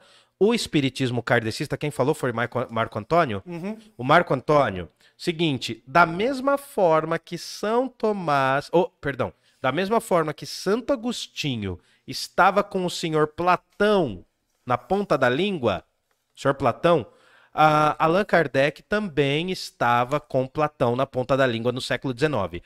O espiritismo kardecista, o espiritismo diretamente trazido pelo livro dos espíritas, tem muito da filosofia platônica também. Daí depois veio a questão do, do Deus é, né? Não, desculpa, agora me confundi. É, Veio do Deus é. É, tá. Ah, o, o que o Bruno tá trazendo é a noção de eternidade, que é o que eu vou falar na parte 2 sobre Santo Agostinho. Eternidade é um conceito muito difícil de entender, tá bom? Pode continuar. E daí teve. Ah, eu prefiro falar dos epicuristas, o Dojas, né? Dojas, os epicuristas nem acreditavam que a alma era imortal. Então eles resumiam o rolê. Porém, eu vou te dar uma dica que eu tenho certeza que você conhece. Pesquisa a aposta de Pascal. Pascal faz uma aposta com Deus. Já ouviu É, falar? Não. Pascal faz uma aposta com Deus. Dojas, pesquisa essa aposta que Pascal faz com Deus, mas assim, não fale nas próximas conversas. Que quando eu chegar em Pascal, a gente vai trazer isso. Pascal Sem spoiler, faz uma aposta. Sem spoiler. Dessa vez, sem- não, você não fez spoiler. Foi, foi engraçado porque você cortou o clima. Tipo, tava quase beijando na boca da divindade, né? E aí a divindade foi embora. Deu meia-noite. a- Estamos aqui pra isso. Enfim. É isso. Mas aí tem mais É. uma dúvida? Qual que era a outra? Não, não é Não. dúvida. A galera Ah, tá, só tá comentando. Beleza, então, manda mais. É, Aposta de Pascal, Dojas, procura essa parada. É muito louca. Vai. Daí aqui, Peraí, que agora me é melhor se preocupar. Deus vê tudo ao mesmo tempo, de hoje, agora, instante. Uhum. Aí o Matheus mandou aqui, ó. É uma visão af- é, em uma visão afro-espírita, Uhum. o Saci é uma manifestação dos orixás Osamin e Aro- Aroni. Tá vendo? Aí você. A forma de redemoinho é a própria perna única, pode ser associada a essas duas entidades africanas. Você viu a minissérie Cidade Eu vi É. tudo Você que a viu, né, Negrini Alessandra- faz, eu assisto. Negrini? Você lembra de, engra... Você lembra de Engraçadinha? A Engraçadinha. versão que ela fez? Você não pegou, acho isso. Não. Eu era moleque. Nossa, filho. Assiste Engraçadinha. Ela Posso paga peitinho na série. Ah, é? Ô, cara, ela... Nossa, ela é uma teteia, cara. Alessandra Negrini, por favor, venha falar. Ô, faz esse corte. Faz esse fazer. corte, a gente Fala vai aí. pedir. Eu vou pedir, você vai pedir. O Fabrício não, porque ele tá Vai casado. em casa. Vamos lá. Ah, você tá solteirão, né? Ah, é. Eu Tá na pista namoro- pra negócio, Não, né? eu namoro, mas eu estou usando aqui de uma virtude que não é minha. Eu estou chamando a Alessandra Negrini por uma questão de pesquisa intelectual. Uhum. Alessandra Negrini, conversa com o Parla Podcast, por favor. É, Alessandra Negrini. Ela abre caixinha conosco. lá, quando ela abrir caixinha, mano. Aí, vai lá, fala, fala, fala. Conversa conosco. Não, mas fala inteiro pra Ai. fazer o corte, gordinho, É gordo. eu, eu fico Ter tudo. nervoso com a ideia de ela tá vendo, entendeu? É, Se ela vir aqui, eu vou falar o que pra ela? Você gosta de pão? é, você, você vai falar assim, ah, minha mãe fez bolo ontem. É, cara, não, não fica onde você tá mesmo. Eu Não, que fica onde você tá, eu se ela vier. Não, cara. Vamos lá, vamos lá. Venha, venha, venha, a gente aceita. Aí aqui, ó, Marco Antônio. Só de vocês não crerem em um Deus, você já tá afirmando que ele existe. Hum, Mas aí que tá, um cara. Argumento bom esse É do um Tomás de Aquino. É um argumento bom, mas Hum. não é, é, a- Ah, ah, o fato de você acreditar ou não num Deus, porque a ideia de Deus existe, cara, e ela influencia na sua vida. Olha só, no STF, no, o maior tribunal do nosso país, acima dos 11 ministros, tem um símbolo cristão. Ah, mas isso é uma Você tá questão. entendendo? Não, mas aí é, Não, uma, mas é uma questão As histórica. nossas né? leis, sim, cara, mas não é, não é, não faz parte disso. Sim, mas. Nós temos uma bancada evangélica. Não, eu, eu também acho isso errado. Não Você tá concordando. entendendo? mas aí, aí tem uma outra questão. Ah, para você ser ateu, tem que passar primeiro pela experiência do cristianismo.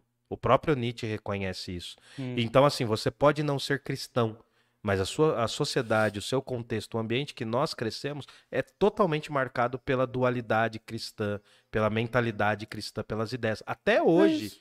enfim, ainda mais no Brasil, mas ali a questão do STF é por, por acomodação e por uma outra coisa. O Brasil não teve uma ruptura, não, não se tornou laico. Senão, é um absurdo, cara, ter bancada da Bíblia. Eu, eu concordo, é Pega, absurdo. pega qualquer nota que você tiver na sua carteira, vai estar escrito lá. Assim, mas, mas aí eu acho Você tá que a gente entendendo o porquê a ideia de Deus existe? Quem o porquê tem você, Uhum. o porquê você precisa. É, Não é que você precisa, mas tipo assim, quando você vai debater uma coisa e você vai na raiz do, do problema, ou na raiz do, da origem do pensamento do- da pessoa que quer te impor alguma coisa, ela é falha, cara. Você, você entendeu? Sim, eu entendo, mas o, o que eu tô querendo te dizer é Por que... isso que, que crer em Deus não quer dizer que você que Deus existe só por isso, você entendeu? A ideia existe. Uhum.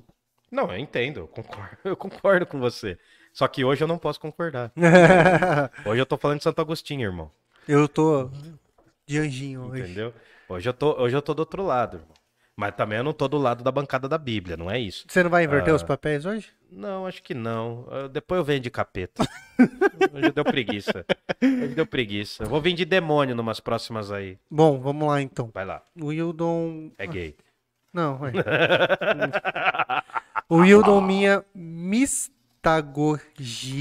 albínica camaleônica. Nossa, mano, hoje você vai matar. Mano, Bruno, não faz isso, porque o Fabrício, ele tem uma questão é, que ele é, é- é cognitiva, que ele é disléxico, cara. Você vai é matar. verdade. Mistagogo é o pensador que traz mistérios, é o grande mestre. Mistagogo, em muitos sentidos, Mistagogo é uma pessoa que só engana. Não é o meu caso, mas eu entendi o que você quis dizer. Mas vai matar o Fabrício, cara. Mistagogia eu não é consigo difícil. falar dojas, né? É. Não sei porquê, eu sempre Enfim. travo nisso, mas tudo bem. É ele aqui de novo.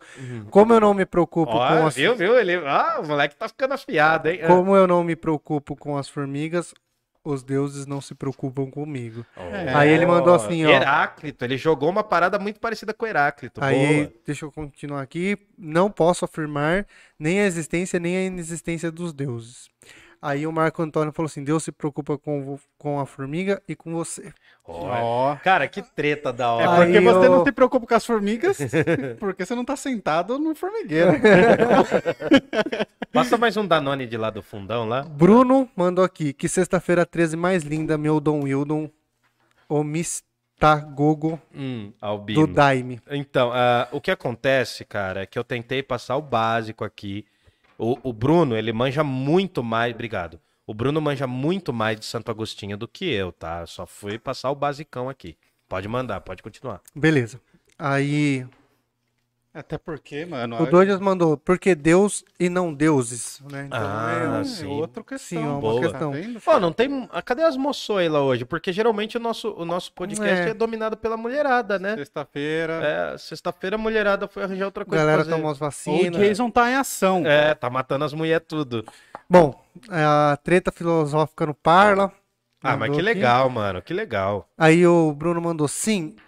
Em Tomás de Aquino, a relação com a beatitude é contemplativa. Isso, exato, É como ver como um espelho de bronze. isso. Em aspas, depois Você vê em frase. partes porque um dia você vai ver na totalidade. Igual a música Pô, do Legião Urbana. E tem um. Por hoje vemos em parte o que será visto na totalidade. É só o amor. Ah, tá. É só o amor. E tem um lance de, de pessoas que, que quase morrem e voltam Experiência pós-mortem.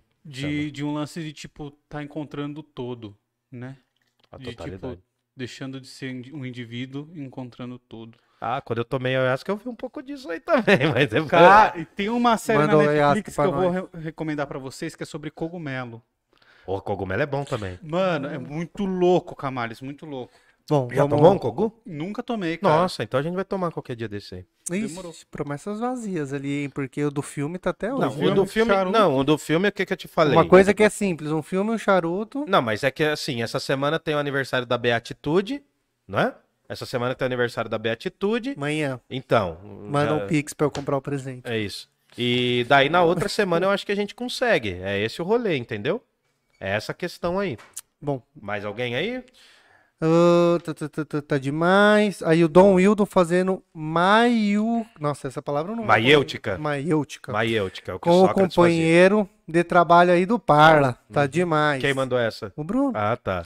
Um camaleão acima de um cavalo. Wildon, como originou a família de Adão e Eva? Hum. Ah, muita gente perguntava. Do Marcos, tá? Tá, Marcos, Marcou, não, marcou. marcou, boa. Muita gente perguntava para Santo Agostinho, né? E depois vai perguntar para São Tomás de Aquino o que Deus fazia antes de ter criado os seres humanos e o mundo. Nossa, tem muito, mano.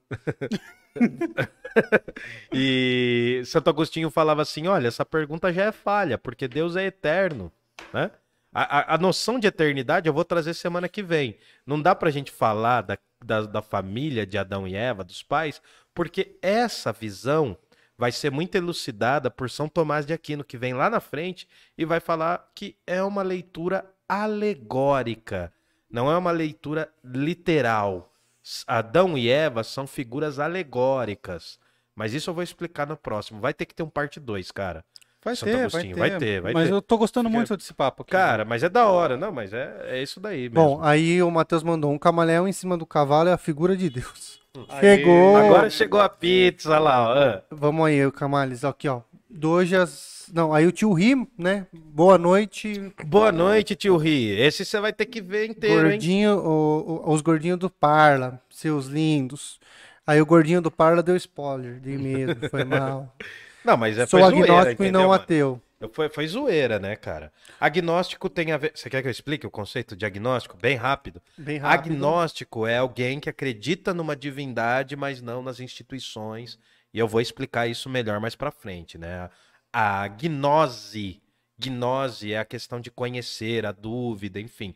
Muitas pessoas hoje, para se sentirem mais confortáveis, elas não falam que são ateias, não fala que é ateu ou ateia, né? Eles falam que são agnósticos, mas isso é muito complicado também, porque não é assim tão simples, tá? A gente vai conversar disso. Vou deixar, vou deixar marcado aqui para eu falar semana que vem da Sobre gnose, isso, sobre, a, a- a- da gnose. Bom, aí o Bruno mandou, mas os registros originais do- dos evangélicos são mais antigos que os últimos registros dos escritos de Platão.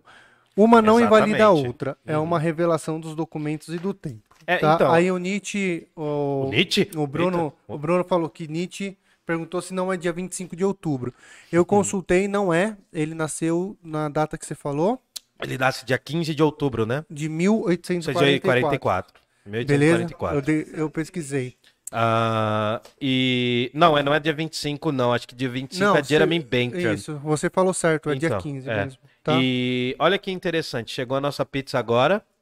Pizzaria Giuseppe, o gordinho vai mostrar aí as imagens. Olha, é, quem for de Jundiaí, já agora eu vou fazer um chamado, hein? Eu vou conclamar, mostra pra galera aí, ó. Mostra aí numa câmera. Mostra aí, fiote. Quem for de Jundiaí, por gentileza, se puder, se possível, ao longo dos próximos dias, quem for de Jundiaí região, peça a pizza da Pizzaria Giuseppe, tá bom? Pizza da Pizzaria Giuseppe. É a pizza que patrocina a gente. Me dá uma tampa aí pra eu falar os números, pô. A, a Pizzaria Giuseppe patrocina a gente. Eu vou falar o número. Eu vou falar o número aqui rapidinho, tá? 4527 2525. 4527 2525. 94233 3224. 94233 3224. 93340 4094. Tá tudo na descrição, galera. Tá porque tudo na- nin- é. ninguém vai anotar direito. Tá tudo aí na Não, eu descrição. tenho que falar, é o patrocínio, é o merchandising, né, filho? E aí, o que Sim, sim. acontece? Quando você pedir a pizza, fale que viu no Parla Podcast, pode ser em outros dias. Hoje, se você falar hoje, você ganha 10% de desconto. A Pizzaria Giuseppe tem pizzas de vários modelos ali, vários tipos, Modelo. estilos, né? E tem pizzas populares, que são pizzas na média aí de 20 a 24 reais. Fechou? Pizzaria Giuseppe, que fortalece o Parla Podcast. Você tem que falar Parla Podcast, tá bom? Pizzaria Giuseppe, tá? Pode falar mais alguma coisa do chat aí, Fiote. Bom, vamos finalizando aqui. Daí o tio Ri mandou. O, o Marco Augustinho falou. Cacete. Não, não falou cacete. Não. Agostinho não falou cacete. Ah, fala. Santo Augustino foi a reencarnação de Paulo de Tarso. Nossa senhora, foi longe. Quem falou isso? Tio Ri? Não, o Marco Antônio. O Ah, tio Ri nossa. mandou. O Homer tem uma epifania no filme dos Simpsons. É Uhum. bem aquilo, tem mesmo. Epifania é uma grande visão, né? É, uma, um uma- estalo ali, É né? um Tipo, estalo, é uma visão que você vê o todo. Sabe onde tem uma epifania? Lá no Ratatouille. Ah. Lembra do Ratatouille? Quando o cara. Aquele do, do ratinho que faz a comida? Quando. ah, Ali não é bem uma epifania, mas eu vou usar de exemplo. Quando o ratinho faz a comida pro crítico gastronômico, o crítico come a, pi- a parada, Come a falando da pizza. pizza. é. O, o crítico come o, o, o ratatouille e lembra da infância. É uma forma de epifania. O gordinho já sumiu do episódio, vocês perceberam, né? Ele abandonou o episódio. Vai, continua aí. Continua mais alguma coisa? Agora eu tô comendo. Vixe. Ah, gordão. Prioridades, né? Uhum, prioridade. Prioridades. Minha prioridade foi servir vocês. Foi nada, já comeu metade da pizza. ó. Isso é amor cristão, eu tô servindo o meu próximo. Morde a testa, vai. É a Caritas Cristã. Bom, aí o Gerson Costa mandou: Spinoza tem um bom conceito de Deus. Aí a Milena Duarte eu mandou: gosto do conceito de qualquer Deus. pessoa que fosse escrever a história da própria con- conversão Hum. diria que muitas mulheres choraram. É verdade. É. Mas no meu caso, não. Eu não. Só importa uma é, mulher vocês pra falam mim. agora porque vocês não vão escrever a história de vocês. Não, mas eu escrevo, mas enfim. Bom, eu acho que o Santo Agostinho que transformou o menino em anjo. Ah, olha que bonito. Aí o Doja mandou isso, arroba hein? Parla Podcast. O O Duja? Ou Dojas? Dojas. Ah, tá. Demiurgo O demiurgo é um conceito platônico do Platão. isso. seria Deus? O demiurgo platônico não é Deus para Platão, mas é uma assombração, digamos assim, é uma anunciação de Deus para Santo Agostinho ao ler Platão. Boa, Dojas, tô curtindo, hein? Ó, vai sair um curso do Parla Podcast até o final desse ano. A gente vai fazer um curso de filosofia. E, e quem for a galera frequente aqui, a gente vai ter umas prioridades. Então a gente até o final do ano a gente vai montar um curso de filosofia que vai tentar abarcar tanto a galera de cursinho quanto a galera que tem um interesse geral. Vai ter vaga limitada. E vai ter vaga limitada e a gente vai fazer isso daí. A gente vai vincular isso ao Apoia-se, tá bom? É. Mas aguardem aí. Curso do Parla Podcast. Bom, aí o Bruno mandou: Te amo, Hildon. Te amo. Você me abençoou. Obrigado. Quem me dera, cara. Aí o Luiz Gustavo mandou assim: ó, Se você acredita que algo de fato não exista, a não prova de não existência desse algo não deve lhe causar algum tipo de incômodo. A existência de um grupo de ateus é um absurdo lógico. Ah, Luiz Gustavo Bonato, Eu eu, te conheço. Eu te conheço. Quando a gente entrar na no período das grandes manifestações científicas lá do século XV ao XVII, eu quero que você esteja aqui pra gente trocar ideia. Que ele é um químico. É um amigo meu que fez cursinho comigo, ele é químico. Ele manja muito, cara. Ele fez o, o doutorado dele, ele tá fazendo. Ele fez em Londres. Ele manja pra caramba. Ele manja muito mais do que eu. O único defeito dele é curtir Iron Maiden. Que eu não tenho saco pra Iron Maiden. Então mas... fica um convite, quando Fica você o vier convite. aqui, traz umas químicas para nós também. É, traz umas químicas aí.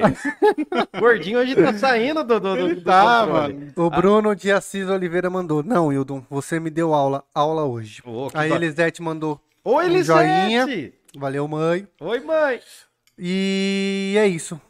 Então, acabamos. Fechamos? Gordinho, eu vou jogar em você pra fazer o encerramento. Ixi, difícil, né? Tá com os milho na boca. Galera, sexta-feira 13. Deixa eu. me Dia que o Roberto caracterizar. Jefferson foi intimado. Mano, que notícia boa, né? Ai, cara. Vixe. Ai. Aí, agora sim, no personagem. Qual personagem? Põe minha vozinha aqui, Fabrício. Peraí, peraí. Michel Temer. Michel Temer? Ah, ele dá uma pigarreada e a voz dele. Você sabe que o Michel Temer tem um patrocínio comigo, né? Galera, quero agradecer a todos que assistiram até o final. Quero agradecer aos nossos patrocinadores, a Move 8 Produções, agradecer a C Pinturas e a Pizzaria Uma facada na minha pizza. É isso. Bom, move8.com.br arroba e.c.pinturas lá no Instagram e os telefones da Pizzaria Giuseppe estão aqui na descrição. É só pedir a pizza. Pede durante a semana mesmo, eles têm pizza de 25 reais. E entregue o Jundiaí inteiro. É isso. O Camaro está pedindo a palavra.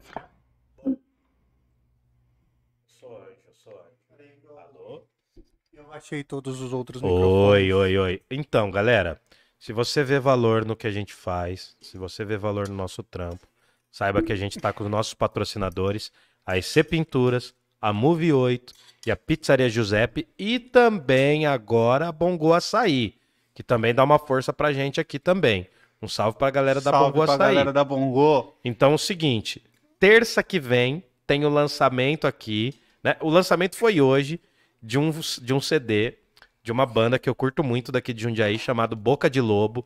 Terça que vem eles estão aqui. Na outra semana vai vir a, ga- a galera da Ayahuasca. Vou ver se vem a turma toda.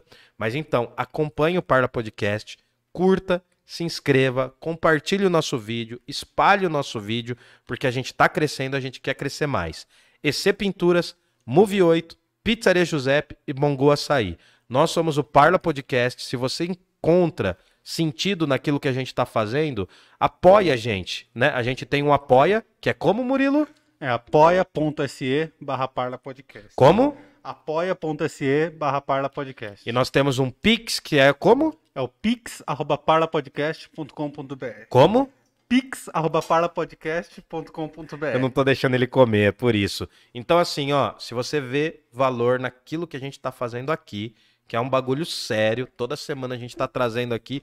Hoje foi muito legal e ainda vou converter esses ateuzinhos desgraçados aqui, né? Eu É vou ter esse papel, todos. né? Eu... Relaxa, não pode revelar. Então, assim, um beijo pra vocês. Vida longa ao Parla Podcast. Lembrando que Jundiaí não tem heróis. E agora, mano, a gente vai ficar por aqui mesmo. Fabrício, quer falar alguma coisa? Só um tchau, galera. Obrigado, um beijão. É isso. É sexta nóis. 13 pra Tchau, vocês. tchau. Boa sexta 13, fique bêbado.